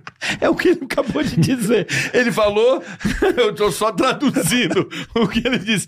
Atenção, rapaziada do Marmelo, ó. É a injustiça de cinco É contra do- um, né? a dopamina, a descascada no palhaço, Acabou. É injusto. Porra, puta é vida. pecado. Era. Bom, vamos encerrar esse papo, adorei É, já- conhecer é que você. começou do negócio, foi parar. Ah, do sacro, vida. do sacro não, ao não saco. Do sacro ao saco. Porra. Mas, gente, valeu, que viu? pariu. Obrigado, Vocês são muito gente boa. Pô, que Rodrigo, prazer Conheci te conhecer. vocês pelo vídeo, pessoalmente Porra, aí. Muito Legal. obrigado. Vamos marcar mais vezes pra gente bater uns É. papos aí. E vocês vão lá conhecer o museu. Leva sua Museu. família Não, lá. pô, viu? quero ir, levar quero vocês ir lá. mesmo. Ó, eu quero que você Passa volte pra mais André vezes. direitinho, o endereço, tudo Assim certo. que a gente tiver um, alguma interferência na humanidade. Não, pô, puta papo bom, velho. É, Porra. claro. É, não, é, não é qualquer cara que tá aqui, né? E a gente quer isso, quer cada dia mais, Deus nos permita estar aqui, podendo trocar uma ideia, né? Porque as pessoas querem, ah, não, eu gosto de trocar ideia, eu gosto de resenha, né? E Sempre bom. poder um pouquinho aprender, um pouquinho transmitir, receber. É isso. Valeu. E eu aprendi. muito Bronha é pecado. Vai ser o próximo podcast. Tá bom? Por que que a Aquela molecagem que você faz Você tá pecando. É Seu a dopamina. Olha, então, eu, né? eu- eu vou só dar uma dica pra Você quem. é. Eu só, fico, eu só vou dar uma dica pra quem gosta Ah. demais disso. Você Fala. fica Na aí hora desmamando H. a vaca. Na hora H, Hum. vai virar pro, pro membro e eu falar assim: pô, cara, você me deixou na mão. Ele falou: onde é que eu ficava a sua vida toda? Verdade. Então, É verdade. Deixe para os aprendizes. deixa pros aprendizes. Então tá tá certo. Beijo, rapaz. Vamos nessa, bola? Depois dessa barbaridade. Até amanhã. Até Valeu. amanhã. Bom, Valeu. Marcão. Ticaracast, ei, põe. Ticaracatica, ticatá. Ticaracatica, ticatá. Ticaracatica,